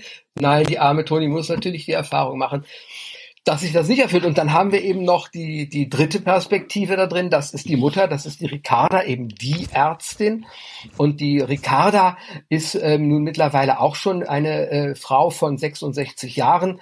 Sie arbeitet aber noch weiter. Und ich erwähnte sie hat eben, wir hatten eben diese andere Reihe, die Polizeiärztin Magda Fuchs. Und unsere Ricarda übernimmt jetzt nun in diesem Roman die Praxis von der Polizei oder hat sie übernommen, als die Handlung einsetzt von der Polizeiärztin ähm, und praktiziert dort. Sie will alles ein bisschen kleiner haben, cozy haben. Sie will das nicht so wie Henny, die natürlich eben opulent das alles ausstaffiert hat. Und da kommen auch die Promis der damaligen Zeit in ihre Praxis. Das ist auch in der Bärenstraße, also in der Nähe vom, vom Adlon und, und äh, vom, vom ähm, vom Brandenburger Tor, also da, wo wirklich eben ähm, ja eben Berlin sehr mondän ist und unsere die Mutter, die Ricarda, äh, lebt eben am Savigny-Platz im Charlottenburg, verhältnismäßig beschaulich. Heute ist das auch nicht mehr so ganz beschaulich da. Damals war es noch ein bisschen beschaulicher.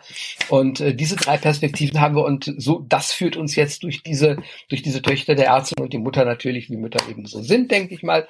Äh, die machen sich immer Sorgen um ihre Kinder und das macht sich natürlich auch die Ricarda und sie steht dann natürlich auch dann zwischen den beiden Töchtern und finde das natürlich toll, dass sie, ähm, dass die Ältere eben diesen, diesen Weg beschreitet des Vorwärtsgewandten. Und ja, natürlich, klar, muss man auch Abstriche machen, sieht sie auch so, ähm, aber letzten Endes findet sie das sehr, sehr schön. Und ja, ist das jetzt unbedingt notwendig, dass die, dass die Jüngere sich diesem Risiko aussetzt? Afrika, sie hat ja in Afrika auch schlechte Erfahrungen gemacht, ähm, die Ärztin Ricarda. Und ähm, Wow, so, das ist so in etwa der Plot. Habt ihr eine Vorstellung davon? das gibt's im November. Mhm. Und also wir bleiben in Berlin. Wir reden über Ficken und über Fußball. Oh. Vernimmt sich, was man will, dann wilde Gerüchte entstanden. Fast nichts davon stimmt. Tatort. Sport. Wenn Sporthelden zu Tätern oder Opfern werden, ermittelt Malte Asmus auf meinsportpodcast.de. Folge dem True Crime Podcast, denn manchmal ist Sport tatsächlich Mord. Nicht nur für Sportfans. Wir reden jetzt über Fußball, über Fußball. aber nur ganz kurz, beziehungsweise nur aus einem einzigen Grund, weil wir nämlich nicht über Fußball reden, aber wir reden über den Protagonisten von Clemens. Warum heißt der bitteschön Bossmann? Gute Frage. Äh, ursprünglich hieß er Krieger, aber das schien mir dann noch zu sehr aufs Auge gedrückt. Ähm, der Gedanke, da kam mir. Boss, Boos, Böse, Mann, der Mann. Ähm, kann ich mir im Nachhinein zusammenstückeln, aber irgendwann war der Name da. Äh, das gleiche gilt für Frank, den Vornamen. Ich weiß nicht, wie euch das geht, aber ich finde, Namen sind wichtig, weil mit Namen Ja. sich bestimmte Vorstellungen transportieren, Emotionalität sich verbindet, ein bestimmtes Bild einer Person sich verbindet. Und wenn ich wissen will, wie die Figuren sprechen, dann muss ich auch wissen, wie die heißen. Insofern ist das äh, für mich immer relativ heikel, äh, die richtigen Namen zu finden. Äh, und irgendwann stand Frank Bossmann im Raum. Ich habe gesagt, yes, das ist er. So, und damit machen wir jetzt einen Haken an den Hashtag Sports, ist nämlich nicht Jean-Marc Bossmann. Um den geht's gar nicht. Nein. Aber dann habe ich eben das böse F-Wort gesagt. Und ganz am Anfang hast du ja erzählt, es gab ein paar mehr Vorgaben. So, wird jetzt nicht mehr auf dem Klo gefickt, um es mal auf den Punkt zu bringen. Falls ihr jetzt irgendwie der Libanese nicht gelesen habt, ich zitiere nur, ne? Mir kämen solche Wörter sonst nie über die Lippen. Never. Nee, es wird in der Tat nicht mehr auf dem Klo gefickt. Ähm, wobei ich vielleicht eine Sache noch vorausstellen muss. Ich selber hatte das Gefühl gehabt, dass das Buch in vielen Stellen tatsächlich grenzwertig ist. Und der Verlag hatte da auch am Anfang Bedenken, ging aber als Heine Hardcore Verlag diesen Weg mit. Äh, sah da auch was Neues in der Art und Weise, wie es geschrieben worden ist. Und wir hatten eigentlich alle fest damit gerechnet, dass uns der ein oder andere Shitstorm ins Gesicht bläst. Das war nicht so. Ähm, die Kritiken waren überwiegend doch sehr positiv, auch die, die von äh, Leserinnen und Redakteurinnen geschrieben worden sind. Was mich besonders gefreut hat, weil es mir gezeigt hat, sie haben das Buch gelesen und verstanden und sich nicht an diesen äh, scheinbaren Äußerlichkeiten aufgehängt. Dann die, die es nicht gelesen haben. Einmal der Kurzabriss von der Libanese, bevor wir dann zum etwas harmloseren Fragezeichen zweiten Band kommen. Der Libanese. Ähm, auf die Idee bin ich gekommen, weil ich seit den 80er Jahren in Kreuzberg, Neukölln lebe, in gewisser Weise groß geworden bin mit den vielen türkischen, libanesischstämmigen, arabischen Migranten, die seit den 70er Jahren hier zunehmend nach Berlin gekommen sind. Ähm, das war für mich eigentlich immer eine relativ normale Welt. Man ging zum Türken kaufen, essen, äh, äh, ins, ins Geschäft. Und äh, ich hatte dann irgendwann natürlich auch mich für die klaren Kriminalität interessiert und hatte das ist schon lange, lange her. Ich wollte auch im Fernsehen was drüber machen. Das ging damals nicht, weil ähm, lange war die Perspektive auf die ähm, türkisch- und arabischstämmigen Migranten in Berlin die äh, einer Opfergruppe, die nicht schlecht, die schlecht integriert ist, was man überwiegend auch an den mangelnden Integrationsbemühungen Deutschlands festgemacht hatte. Es wurde wahnsinnig viel Geld investiert für Integrationsbeauftragte, für Sozialarbeiter, für Aussteigerprogramme und, und, und. Äh, aber in der öffentlichen Wahrnehmung war das Benennen der Kriminalität eines Teils dieser Leute, die meisten sind ja nicht kriminell, schlicht und einfach politisch nicht gewollt.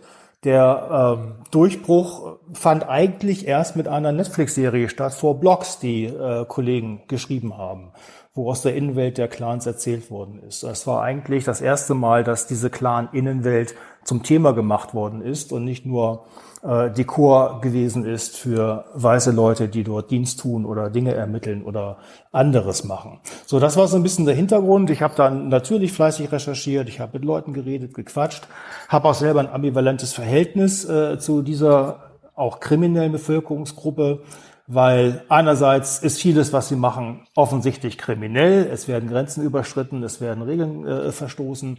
Andererseits sind die Leute aber auch irgendwie cool. Ähm, ich mochte immer, wie sie sprechen. Das bildet sich auch in meinem Buch ab.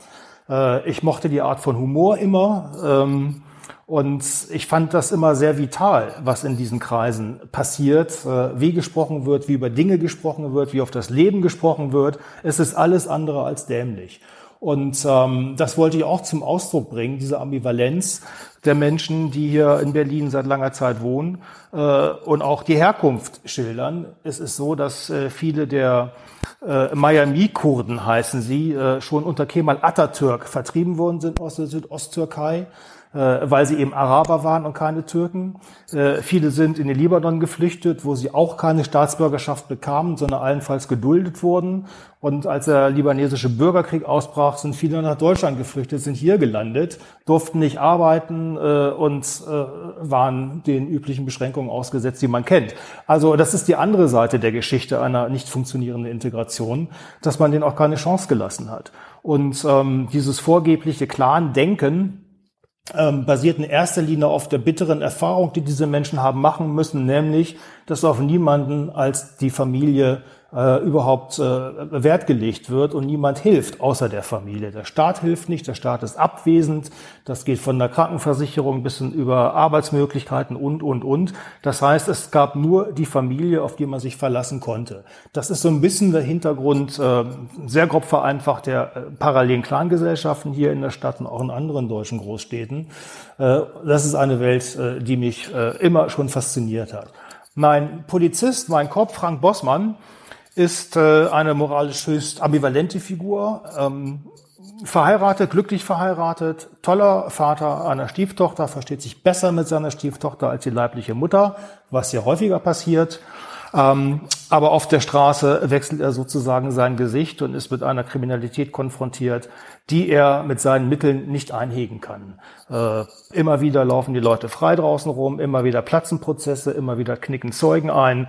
Äh, man kennt das, wenn man die Presse liest. Und für einen Polizisten dachte ich mir, und so wurde es mir bestätigt vom Polizisten, ist das eine wahnsinnig frustrierende und, und, und mühselige Arbeit was dazu führt, dass manch einer über die Stränge schlägt und das Gesetz nicht mehr nach den Buchstaben des Gesetzes auslegt, sondern Linien überschreitet. Frank Bossmann überschreitet Linien, er lügt, er betrügt, er manipuliert, ähm, er erschießt sogar jemanden am Anfang des Buches, ohne sich dafür schlecht zu fühlen aus verschiedenen Gründen. Und das war mir wichtig, hier eine Figur zu zeigen, die nicht einfach mal nur nach den eigenen Regeln spielt, wie das oftmals auch in Fernsehkrimis ist, sondern eine Figur, die schlicht und einfach ähm, rot sieht ab einem gewissen Punkt und gar nicht merkt, wie sie immer weiter in die Gesetzlosigkeit und auf die andere Seite schlittert, so dass sich irgendwann die Frage stellt, wer ist denn hier der Gute und wer ist denn eigentlich hier der Böse oder die Böse?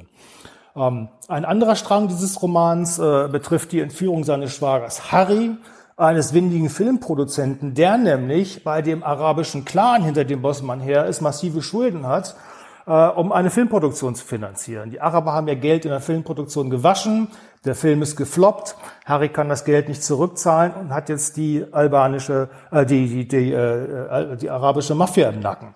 Und Bosman muss sich darum kümmern, seinen Schwager da freizuhauen. Zusätzlich beginnt er eine Affäre mit einer viel zu jungen Frau, äh, die ihre sexuelle Seite mit ihm erlebt äh, und sadomasochistische Praktiken mit ihm auslebt äh, und tatsächlich dann auch irgendwann im Club nachts mal auf dem Klo fickt, wie du das äh, am Eingang so anmoderiert hast. Und auch da verliert er sich und verliert seinen moralischen Kompass, was zu entsprechenden äh, Problemen in der Ehe führt. Das ist so ein bisschen das Setup, in dem dieser Roman spielt. Und äh, am Ende, ja, das Ende lasse ich vielleicht offen, das wäre ein Spoiler ähm, am Ende geht es nicht so richtig gut für ihn aus. Also du hast es ja eigentlich vorhin schon gesagt, ne? dass du so gar keinen Shitstorm oder sowas in der Richtung erlebt hast. Ähm, das hatte ich nämlich irgendwie. Also ich habe so ein bisschen reingelesen und habe auch so ein bisschen die Bewertung gelesen. Äh, ist ja very, very, very hardboiled, was du da schreibst. Ähm, das hat mich jetzt ein bisschen überrascht, dass du sagst, da ist so gar nichts gekommen. Ähm, das ist ja schon auch so dieses, wenn du schreibst, schrei hast du dann so eine Schere im Kopf oder hast du dann so Überlegungen, was darf ich schreiben? Also gerade jetzt nachdem Erfahrungen mit deinem Verlag, ähm, dass da so Rückkopplungen gekommen sind, dass das lieber dann nicht. Ja, mittlerweile schon. Bei dem ersten war das nicht so, weil, wie gesagt, das war mein erstes Buch und ich hatte mir fest vorgenommen, ich mache das my way ohne nach links und rechts zu gucken, weil das schlicht und einfach ein Bedürfnis gewesen ist, mit vollkommen offenen Ausgang. Ich hatte ja auch noch nicht mal eine Verlage, ich hatte nicht mal Agenten damals gehabt und insofern äh, war es ohnehin vollkommen ungewiss, wie das Experiment enden würde und entsprechend frei war ich im Kopf. Und mhm. ähm, das Buch polarisiert. Es gibt so ein paar Ein-Sterne-Bewertungen, so das war gar nichts oder so oder unsäglich, äh, natürlich. Es gibt auch Fünf-Sterne-Bewertungen, die das Gegenteil behaupten. Aber in der, in der Kritik, in den Feuilletons ähm, bin ich echt mit, mit zwei blauen Augen davon gekommen, um es, um es gelinde zu sagen. Was mich interessieren würde, woher hast du, äh, hast du irgendwelche Vorbilder? Hast du irgendwelche, ähm, also es gibt ja in diesem, in, in, auch im Crime-Genre gibt es ja jede Menge großer Autoren. Gibt es da einen, an dem du dich orientiert hast? Ja, aber ja, es gibt jemanden, den ich liebe und verehre, ähm, den man hierzutage überhaupt nicht kennt. Äh, mittlerweile ist er tot. Das ist der große und unvergessene Elmore Leonard. Ähm, ja, den kennt man aber doch. kennt ihn von Ja, der natürlich Verfilmung möglicherweise. Jackie Brown ist eine Ja. Elmer Leonard-Verfilmung, Get Short ist eine Elmer Leonard-Verfilmung. Und was das Schöne an Elmer Leonard ist, im Gegensatz zu vielen anderen Hardboiled-Geschichten, dass es nicht Hardboiled ist, sondern es wird äh, schmunzelnd erzählt, äh, die Figuren werden liebevoll erzählt, es sind alles irgendwelche Bacheln, äh, die alle auf die Nase fallen äh, und nichts anderes tun, als zu versuchen, sich gegenseitig auszutricksen. Und es liest sich unfassbar leichtfüßig und witzig. Und ähm, auch mein Libanese, auch der Bunker ist durchaus lustig. Es ist es wahrlich nicht äh, nur hardboiled oder nur grausam, sondern es ist auch tatsächlich lustig, weil diese Figuren alle am Ende nur versuchen, ein Stück vom Glück des Lebens abzukriegen mit ihren Mitteln. Und die sind nun mal in mancherlei Hinsicht kriminelle Mittel und deswegen geht eine ganze Menge schief. Aber letztendlich will jeder nur dabei sein und auch ein bisschen was vom Glück abbekommen. Ja, apropos dabei sein, wie tief bist du denn in diese Szene dann tatsächlich eingetaucht? Wie hast du recherchiert? Ähm, ich kenne Leute, ich kenne Freunde, ich habe äh, gelesen, ich habe über die Geschichte der arabischen Kurden gelesen, die Integrationsgeschichte, ich habe äh, Ja, über die kannte ich auch, Polizeibeamten ja. gesprochen. Kam mir auch sehr bekannt vor. Mhm. Und ja, was man halt so macht, dann gibt es äh, unendlich viele durchaus tendenziöse Spiegelberichte über Spiegelreporter, ähm, Zeitungsartikel, wobei mich nie der Wahrheitsgehalt als solcher interessiert hat, sondern der Wahrscheinlichkeitsgehalt dieser Geschichten. Ich habe Ja, ja. oftmals im Kriminalgericht gesessen in Moabit. Ich habe mir diverse Hm. Prozesse angehört äh, gegen Abu Chaka, äh, gegen die Remos Ja. die jetzt ja auch wieder im im Licht der Öffentlichkeit stehen aufgrund ihrer dreisten Raubtaten. Äh, Ich habe das, ich habe diese Verhöre mitbekommen im Gerichtssaal. Ich habe die die Hilflosigkeit auch der Richter mitbekommen. Die wissen, wie sie verarscht werden, aber keine Handhabe haben. Ähm, Das hat mich doch alles zutiefst beeindruckt. Das habe ich dann äh, ja zusammengerührt und als äh, Grundlage dieses Buches genommen. Aber der Frank selber ist dir in deinem eigenen Kopf gewachsen. Da ist dir kein Frank bislang auf der Straße begegnet. Äh, leider nicht, nein. Ich bin sehr gespannt. Ich werde es mir auf alle Fälle mal besorgen. Ja, Was heißt leider? Also ich möchte so einen korrupten Polizisten, der ohne Skrupel jemanden erschießt, möchte ich nicht kennenlernen. Ganz ehrlich nicht. Also ein kluger Mann hat mal gesagt, wenn äh, wenn du was, im, wenn du was im Leben erreichen willst, äh, da musst du dir Ziele setzen und du musst sie durchziehen. Und du musst immer die Frage stellen, was willst du? Willst du Erfolg oder willst du Beifall? Ähm, und Bosman ist erfolgreich. Am Ende des Buches landet der Assislan hinter Gittern. Ähm, ich habe jetzt bei deiner Aufzählung, wie du recherchiert hast, habe ich direkt so, ähm, ne, also ich meine, äh, steckt allen alles in uns, ne, sofort die Geschichte gesehen, die ich daraus schreiben würde. Es, ne, ich, es wäre ein ganz anderer Anpack gewesen.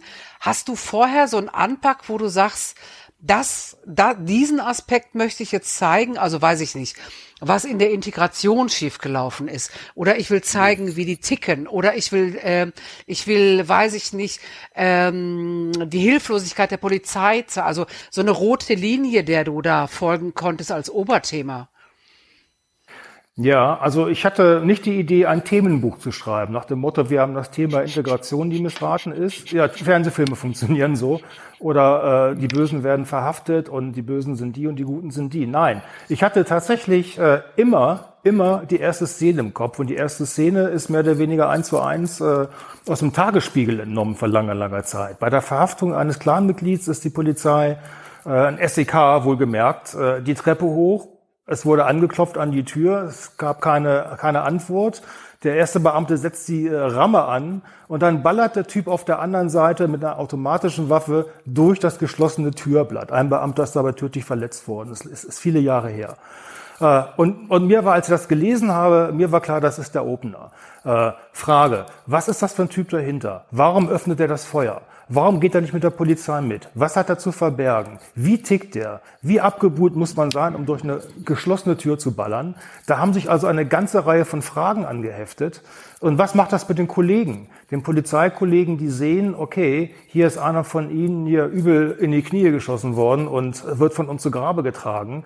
Ähm, Wut, Verzweiflung, Hass auf die Politiker, Hass auf die, auf die Gesetze, ich weiß es nicht. Eine ganze Reihe von möglichen Antworten fiel mir dazu ein. Und das war dann der Aufgangs, äh, der, der Ausgangspunkt für die Geschichte. Ich habe auch, wenn ich schreibe, kein fertiges Exposé vorzuliegen. Ich habe auch keine Kapitel, die ich durchstrukturiere, sondern äh, ich habe eine vage Idee, wo die ganze Reise hingeht. Ich weiß es aber nicht. Ich weiß am Ende nicht, wo ich ankomme, wenn ich anfange zu schreiben. Und Ach, ähm, okay. Ja, das hat Vor- und Nachteile. Der Nachteil ist, man kann sich echt ganz schön festbeißen äh, und nicht mehr so richtig weiter wissen. Äh, der Vorteil ist, wenn ich mich festbeiße und weiter weiß, komme ich nicht mit der erstbesten Antwort nach Hause. Ich muss mal was echt Raffiniertes ausdenken, um aus der Nummer wieder rauszukommen. Äh, und das führt dann auch zu, denke ich, originellen Plot-Twists, die in der Form dann auch nicht vorhersehbar sind. Und es macht mehr Spaß. Ja. Es macht mehr Spaß als äh, Malen nach Zahlen. Ich habe hier mein Gerüst, ich habe meine, meine Szenen, ich habe die vorskizziert, jetzt äh, mache ich noch meine Beschreibung rein, meine Dialoge. Das, ähm, das äh, finde ich auch vom Spaßfaktor her unbefriedigend und es ist so eine Lebenszeit, die unser Eins hier am Schreibtisch verbringt. So, so hast du als Fernsehautor gearbeitet, wie du gerade sagst, wahrscheinlich, ne? Naja, nicht ganz. Als Fernsehautor so, ist man da. Na, nee, jein. Ich hatte dann irgendwann äh, die Möglichkeit, so zu arbeiten. Eigentlich ist das nicht so. Eigentlich verlangt äh, ein Sender von dir ein, ein ausgearbeitetes Exposé. Äh, da wird ewig dran rumgemeckert ja, ja, und rumgeschraubt und dann schreibt man ein Treatment und ein Treatment ist ein Exposé in Szenen aufgebrochen äh, und dann kriegt man einen Auftrag für das Drehbuch. Und ich habe mich immer geweigert, dieses Treatment zu schreiben, äh, weil ich gesagt habe, das ist, das ist, das ist unsexy, das lebt nicht, das ist, äh, das ist graue Theorie, wenn ich schreibe in Szene so und so, keine Ahnung, äh, Hanna läuft auf den Spielplatz und trifft Erna, äh, Erna sagt ihr das, weißt du, da kann ich gleich die Szene schreiben ne, und äh, sie mit Leben füllen. Und ich habe dann irgendwann gesagt, ich mache das nicht mehr, sondern gehe dann von meinem Exposé direkt in das Buch. Ähm, und beim Roman ist es dann für mich noch ein Stück weit offener. Ich habe eine Idee, ich habe einen, einen, groben Durchgang im Kopf, ich habe eine erste Szene wie beim Libanesen äh, und dann schaue ich, wo mich die Reise hinführt.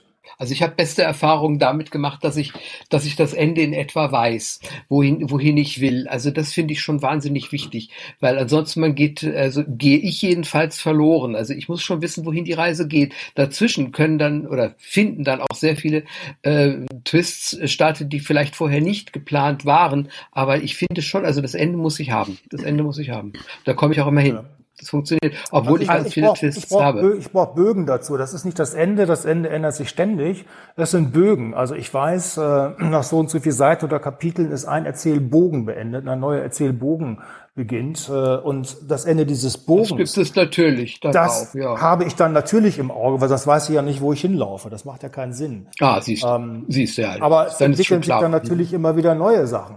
Der Typ erschießt jemanden, äh, es ist nur halbe Notwehr es gibt eine Augenzeugin. Ja, was macht denn jetzt die Augenzeugin? Geht die jetzt hin und verrät ihn? Nein, sie verliebt sich in Bossmann. Sie findet das geil. Sie findet diesen Typen einfach geil. Ein Typ, der Menschen erschießt. Klingt erstmal aberwitzig, hat was unheimlich Archaisches. Ähm, ja. Wie reagiert jetzt äh, ein, ein Polizist darauf? Wie geht er damit um? Es ist brandgefährlich, sich darauf einzulassen. Es ist dumm, sich darauf einzulassen. Das ist eigentlich das, was man niemals machen darf. Wir wissen alle, wenn man das macht, was man machen darf, dann hat man auch nicht viel zu erzählen. Und so spinnt sich dann die Geschichte fort. Das sind dann ähm, die Entwicklungen, die sich innerhalb dieser einzelnen Bögen äh, zeigen. Und irgendwann gegen Ende des Buches weiß ich natürlich, wie das Finale aussehen soll. Aber das ist am Anfang nicht klar. Also ohne dass Clemens jetzt sagt, dass er, seitdem er zu Sprenger spricht, eingeladen worden ist und das erste Mal reingehört hat, dass er jetzt einen neuen Lieblingspodcast hat, weil der genauso läuft, sag ich, dass ich den Libanesen sehr geliebt habe. Und das jetzt bin ich mal gespannt, der Bunker. Der Bunker, ja, der Bunker. Mir war klar, oder, oder was ich geplant hatte, ist eine Trilogie, Frank Bossmann Trilogie, Teil 1, 2, 3. Muss ja irgendeine Art von Durchgang geben, ist auch klar. Teil 1, der Mann schreitet, äh, überschreitet sozusagen alle roten Linien. Teil 2, der Mann verliert alles. Teil 3, Erlösung. Das ist so ganz grob der klassische Durchgang. Ähm, 100.000 Mal gesehen, 100.000 Mal gut erprobt. Ähm, das ist das, was ich mir vorgenommen habe. Jetzt gibt es eine Backstory dieses Beamten Frank Bossmann, der äh, am Ende des, des Kosovo-Krieges äh, oder nach dem Kosovo-Krieg als Polizeiausbilder der United Nations Mission of Kosovo dort gearbeitet hat. Äh, und im Kosovo durften die ähm, Mitarbeiter der UN ähm, äh, selber ermitteln. Sie durften sogar Waffen tragen, weil die Europäische Union ja nach dem Kosovo-Krieg ein komplett neues, scheinbar demokratisches System da aufgesetzt hat. Das hat aber nicht funktioniert. Aber man hat es eben versucht. Und in dieser Zeit im Kosovo trifft Frank Bossmann Kriminelle. Das sind in diesem Fall Leute gewesen, die in der Befreiungsarmee gekämpft haben, in der UCK, die auch Massaker verübt hat, genau wie die Serben. Äh, das waren damals auch albanische Clan-Leute, die damals schon kriminelle Geschäfte gemacht haben. Die haben sie auch äh, nach dem Ende des Krieges weiter betrieben und haben den Staat als Beute begriffen. Äh, bis heute ist es im Kosovo so, dass ehemalige, zum Teil gesuchte Kriegsverbrecher dort immer noch in politischen Ämtern und Würden sind. Das ist so das Umfeld, was mich da interessiert hatte. Und in dieser Zeit im Kosovo ist etwas passiert, ähm, ist etwas passiert, was eine, eine große Schuld für Bosman darstellt. Er hat diese Schuld auf sich geladen, ohne es überhaupt zu begreifen. Und das fliegt ihm jetzt über zehn Jahre später in Berlin um die Ohren, als er es mit den gleichen Leuten in Berlin zu tun hat, die er schon aus dem Kosovo kennt, weil über den Kosovo äh, Drogen, Frauen, Benzin, alles, was geschmuggelt werden kann, geschmuggelt wird. Der Kosovo ist die Drehscheibe der internationalen organisierten Kriminalität, die natürlich auch nach Berlin liefert. Äh, und das ist die Verbindung zwischen der Backstory oder der ersten Erzähllinie damals vor zehn Jahren im Kosovo und der Jetztzeit in Berlin. Ein anderer Aspekt, der mich da umgehauen hatte, war der, dass ähm, Kriegsverbrechen begangen worden sind, die auch nicht geahnt wurden. Ich habe viel recherchiert, viel gelesen ähm, über den Konflikt. Unter anderem das Buch von der Carla Del Ponte, ihre Autobiografie. Carla Del Ponte war damals Chefanklägerin äh, am Menschengerichtshof in Den Haag, die schwere Vorwürfe erhoben hat äh, gegenüber einem, einem Warlord, der als äh, UCK-Kommandant sich damals einen Namen gemacht hatte. Der Vorwurf lautete, dass serbischen Kriegsgefangenen Organe entnommen worden sind im sogenannten Gelben Haus. Es hieß das Gelbe Haus, weil Augenzeugen es als solches äh, charakterisiert haben. Calle del Bonte ist dann dorthin mit einer Untersuchungskommission. Andere sind auch noch hingefahren, um Spuren dieses, äh, dieses Verbrechens zu finden. Ähm, es sind da Zeugen verschwunden, es wurden Menschen ermordet. Das übliche Zeug fing an. Jedenfalls, was bei mir hängen blieb, war das Gelbe Haus. Das Gelbe Haus in den Bergen Albaniens, jenseits des Kosovo, jenseits der Grenze. Rückzugsgebiet der UCK, wo Menschen ausgeweidet sind und die Organe wurden verkauft, um damit Waffen zu bezahlen. Ähm, und noch diese Geschichte wiederholt sich in der Jetztzeit und das ist das eigentliche Krimi-Thema äh, des zweiten Teils des Bunkers. Es geht nämlich um Organhandel. Ach so.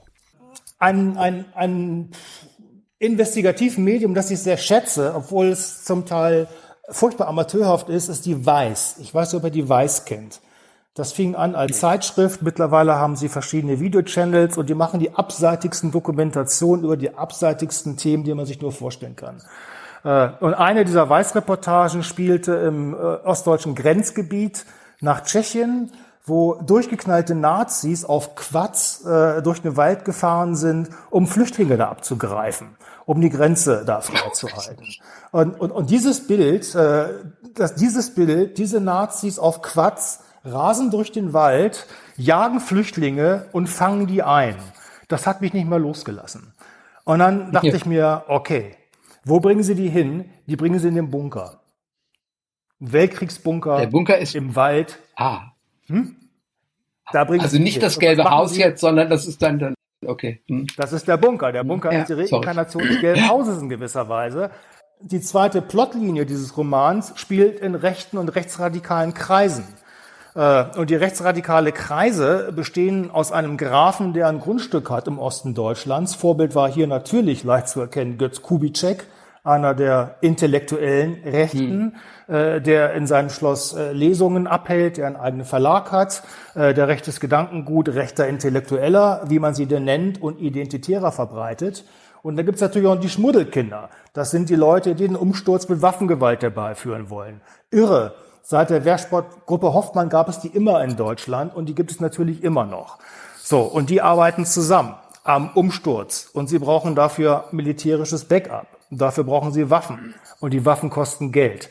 Und so schließt sich hier der Kreis. Heftige Themen. Das sind ja. heftige Themen. Frank Bossmann ermittelt, ähm, er hat sich seinerzeit mit der UN-Ermittlerin, Helene heißt sie, äh, zusammengetan im Kosovo, eine Liebesgeschichte.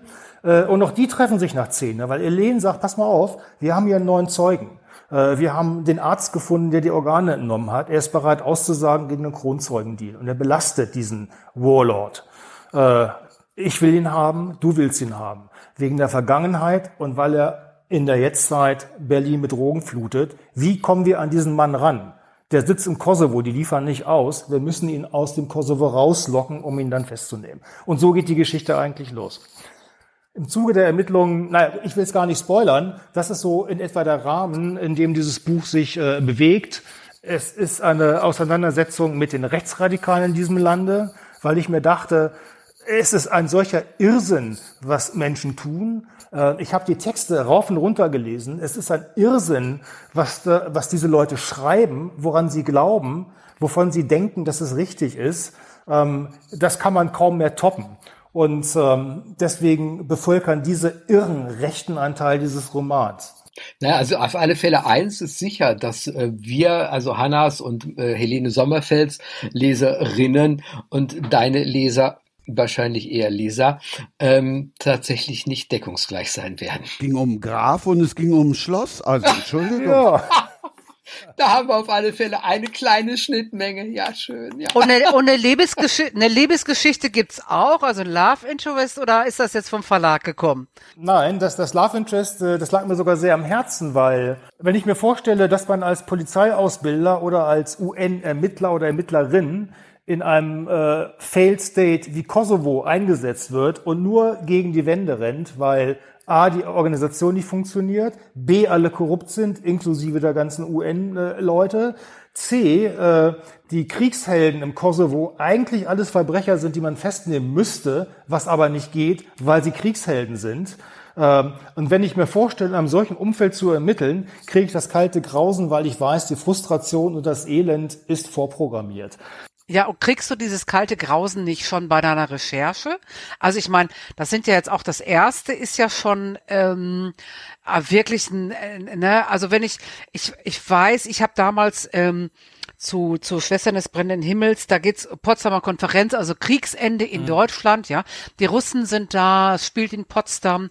Ähm, ich, es ist mir so schwer gefallen, da, da ist dann auch der Entschluss bei mir gekommen, dass ich auf gar, gar keinen Fall gut Greifenau in die Nazi-Zeit reinschreibe, weil ich wusste, dass ähm, das macht mit, also mir persönlich, mir als Mensch, ähm, so viel, mich per, permanent mit diesen Dingen zu beschäftigen, ja, also mit, mit dieser Zeit, mit wenn man sich da so richtig rein versenkt in diesen Sumpf von von, von wirklich den schlimmsten Dingen, die es überhaupt gibt, ja.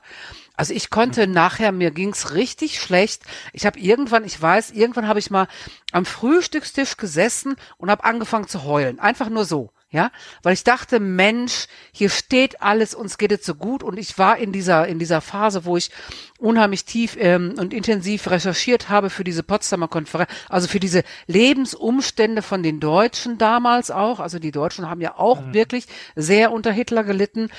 Und ähm, also mir ging's richtig schlecht und wenn ich mir vorstelle, ich würde jetzt zwei so Bücher schreiben wie du, ich würde mich wahrscheinlich direkt einweisen oder weiß ich nicht, sieben Jahre Wellnessurlaub buchen mussten oder irgendwie was. Also total, ah, Ne, wo ich schon denke, naja, hier ist das Ding. Hier ist das Ding. Deswegen sind die auch lustig, die Bücher. Sind nicht so grausam, wie das jetzt hier klingt. Sie, Christian wird mir da hoffentlich beipflichten, machen auch Spaß und man kann auch lachen.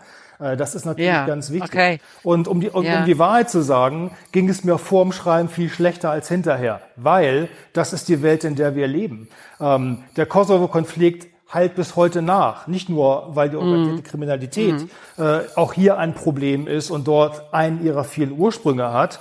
Äh, man muss sich nur gucken, über, was der russische Einfluss in Serbien bis heute darstellt und so weiter und so weiter. Das heißt, wir leben in dieser Welt. Und wir haben diese völlig durchgeknallten Nazis, die im Osten der Republik Schulter an Schulter marschieren und Dinge von sich geben, äh, die man vor zehn Jahren nicht mehr hätte ausdenken können. Es ist die verdammte Wirklichkeit. Und ähm, es ist jetzt sicherlich keine Sozialkritik, die ich hier betreibe, aber es ist schon äh, eine, auch aufgrund meiner Recherche, ziemlich akkurate Momentaufnahme von Deutschland 2022. Und ähm, Ja. ich finde schon, dass es nicht von Nachteil ist, einfach da mal hinzugucken und es danach auszuhalten, weil man muss es ja sowieso aushalten. Es ist ja da. Man macht die Fenster auf, man guckt raus, da laufen doch lauter Irre draußen rum. Ja, ich kann mich natürlich auch im, im Eskapismus wiederfinden. Ne? Also es ist ja auch ein Teil von dem, was, was ähm, ne, Helene Sommerfeld und ich schreiben oder bewirken, dass die Leute sich so in diesen Eskapismus zurückziehen, ähm, dann aber auf Wirklichkeiten treffen, die sie in der Vergangenheit so gar nicht vermutet hätten, ne? weil natürlich alle denken, früher war ja alles besser und einfacher und schlicht. Ne? Man konnte das Leben noch über, übersehen, so was auf einen zukommt und wie es so verläuft. Das stimmt natürlich damals genauso wenig, wie es heute stimmt. Ne? Aber, ähm, Aber es ist natürlich auch zeigen. Ne? Genau, aber es ist natürlich trotz alledem äh, so die Funktion des Eskapismus, äh, mich genau aus dieser Geschichte rauszuholen. Das trifft mich jetzt nicht als Autorin, weil ich muss mich ja in der Recherche total versenken. Ähm, aber als, als Leserin von, von so historischen Sagas oder historischen Krimis oder Romanen ähm, entfliehe ich natürlich dieser hiesigen Welt. Ne?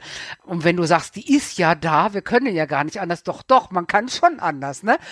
Man kann äh, Netflix, Ja. Netflix bingen und man kann sich irgendwie in seine kleine Welt zurückigeln und äh, einigeln und geht schon. ist auch völlig legitim und natürlich braucht man auch in Zeiten der Not Entlastung. Ich meine, die deutschen Filme in den 50er Jahren waren alles irgendwelche Komödie, weil das Elend noch so präsent war.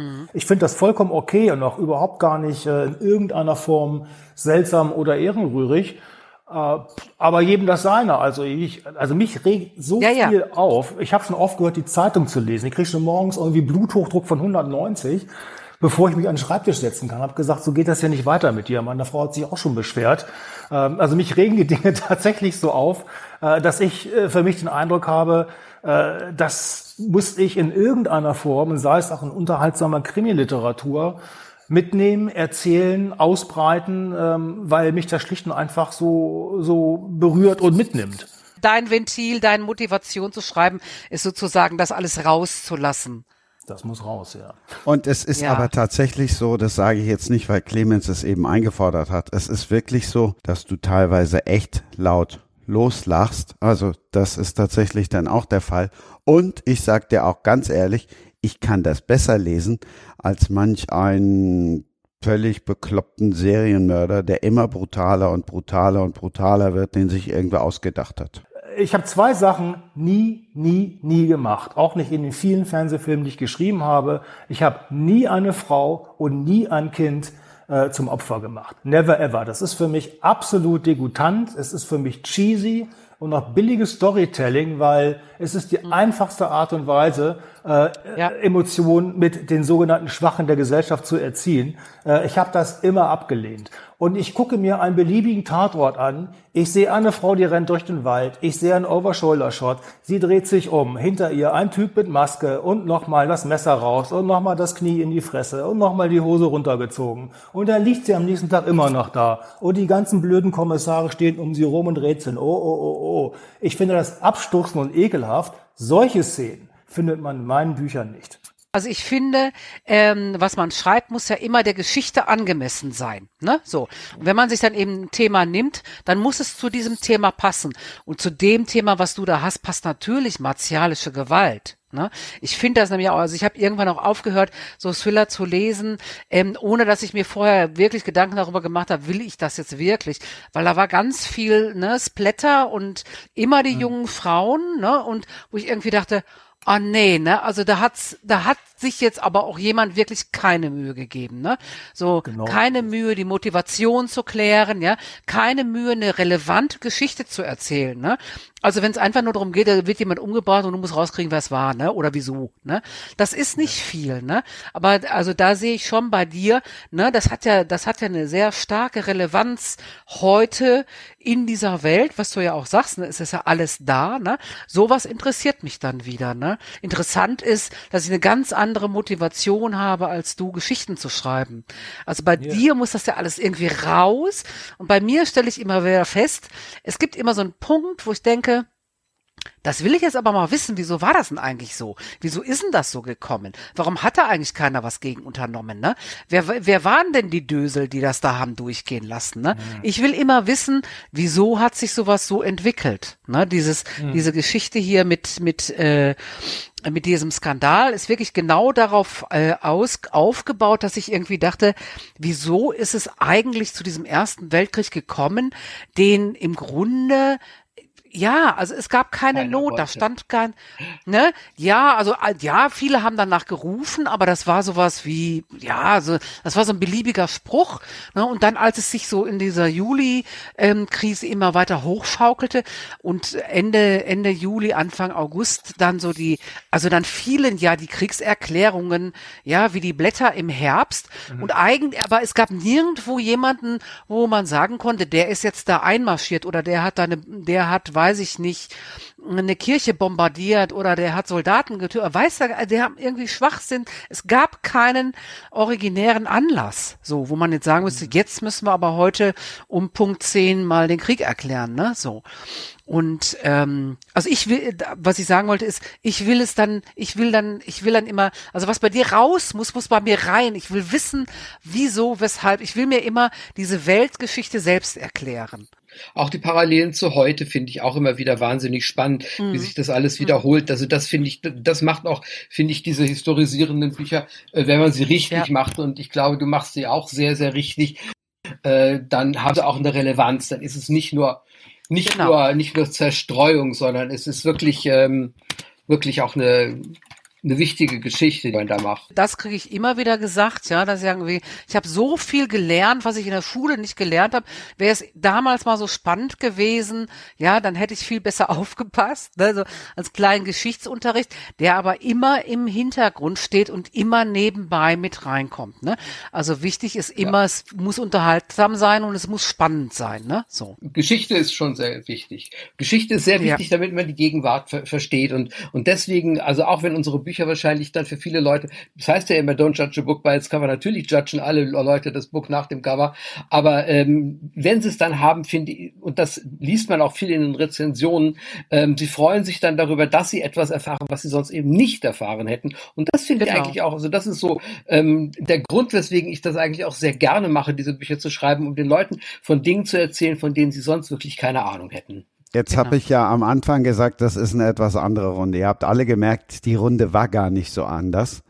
Nee. Sie haben wieder Schnittstellen gefunden und sie haben wieder vieles erzählt und auch gesagt, was wir bisher noch nirgendwo gelesen hat. Auch dafür wirklich vielen Dank. Ich fand's super spannend. Also ich habe schon gedacht, hm, wie wird's denn? Ne, habe auch gedacht, irgendwie das ist jetzt so so an Helene äh, Sommerfeld natürlich nicht, aber mit äh, mit dir. Aber dann habe ich mich ein bisschen mit dir beschäftigt und habe gedacht, ja, es gibt also als Autorin, Autor, du kommst immer auf Themen, wie schreibt man, weshalb schreibt man, ja, welche Erfahrungen hat man gemacht. Es gibt immer Sachen, über die man sich da austauschen kann. Also viel Sorge hatte ich jetzt tatsächlich überhaupt nicht dabei. Und ich fand das jetzt sehr spannend und ähm, bereichernd, ne, zu sehen, wie, wie gehen andere ran. Also der ganze Podcast ist ja eigentlich so, dass man das, du könntest diesen Podcast, du solltest ihn vielleicht umbenennen, ne, sowas wie ähm, Autorenleben, ja, dann wissen, äh, weil man hier ganz viel lernt darüber, wie es eigentlich im wirklichen Leben eines Autoren und einer Autorin zugeht. Also das, was ich gehört habe, du kriegst ja unfassbar viel Background-Informationen darüber. Ne? Wie, was passiert denn da eigentlich bei den Leuten? Was machen die denn da eigentlich? Ne? Wie, wie sieht denn der Alltag aus? Was sind die Überlegungen? Warum will ich was schreiben? Ähm, wie kann ich es schreiben? Was sagt denn der Verlag dazu? Also also diese ganzen äh, Branchenentwicklungen, die da auch noch dazu kommen. Ne? Ich finde, so, du solltest den Podcast einfach umbenennen. Autorenleben, ja, tatsächlich, ja, ne? Ja. ja. Aber dann sind ja. wir bei Autorenleben oder Autorinnenleben. So. Autorinnenleben. Oh, das Innenleben der Autoren. Hahaha. Ha, ha. Ich fand das auch spannend, wie ich eingangs sagte. Interessant ist immer das, was man selber nicht weiß, für mich zumindest. Ähm, und am Ende, wir schreiben alle und es reflektiert auch so ein bisschen die Vielfalt von Literatur. Sie kann alles Mögliche sein und das ist auch gut so. Ja, genau. Ihr habt es beide wirklich wunderbar auf den Punkt gebracht. Ich freue mich auch sehr, dass ich das zum ersten Mal überhaupt so etwas machen durfte. Ich habe noch nie vorher einen Podcast mitgemacht. Das war eine wahnsinnig tolle Gelegenheit, mal etwas Neues kennenzulernen und auch überhaupt mal, ähm, auch, auch Hanna, dich, äh, auf dich war ich auch sehr gespannt, ähm, weil wir ja eben nun eben im gleichen Genre arbeiten und äh, ja, hat mich ja. sehr gefreut, ähm, auch was von dir zu hören, wie du so, wie du so tickst und ähm, ja, wir werden uns ganz bestimmt weiterhin im Auge behalten und ich freue mich sehr, dich kennengelernt zu haben. Natürlich auch dich Clemens, war echt cool. Und ähm, ja, ich werde bestimmt in diesen Bunker mal reinlesen. Bin ich sehr gespannt. Ja, das glaube ich auch. Und vielleicht laufen wir uns ja alle mal auf der Buchmesse über den Weg ja. und gehen wir zusammen Kaffee trinken. Das wäre schön. Das wäre auch cool, ja. Mhm. Und empfiehlt das, dann allen ja. nochmal dieses kleine Herzprojekt. Das, das machen wir auf jeden Fall. Ja, auf jeden Fall. Das werden wir auf jeden Fall weiter kommunizieren. Danke dir noch. Genau. Also Christian, genau, nochmal herzlichen Dank für dich. Bis dahin. Ja, ciao. Ciao. Ja, ciao. ciao, ciao. Wie baut man eine harmonische Beziehung zu seinem Hund auf? Puh, gar nicht so leicht. Und deshalb frage ich nach, wie es anderen Hundeeltern gelingt, beziehungsweise wie die daran arbeiten. Bei Iswas Dog reden wir dann drüber. Alle 14 Tage neu mit mir, Malte Asmus und unserer Expertin für eine harmonische Mensch-Hund-Beziehung, Melanie Lippisch. Iswas Dog mit Malte Asmus. Überall, wo es Podcasts gibt. Das war Sprenger spricht. Hashtag Books and Sports.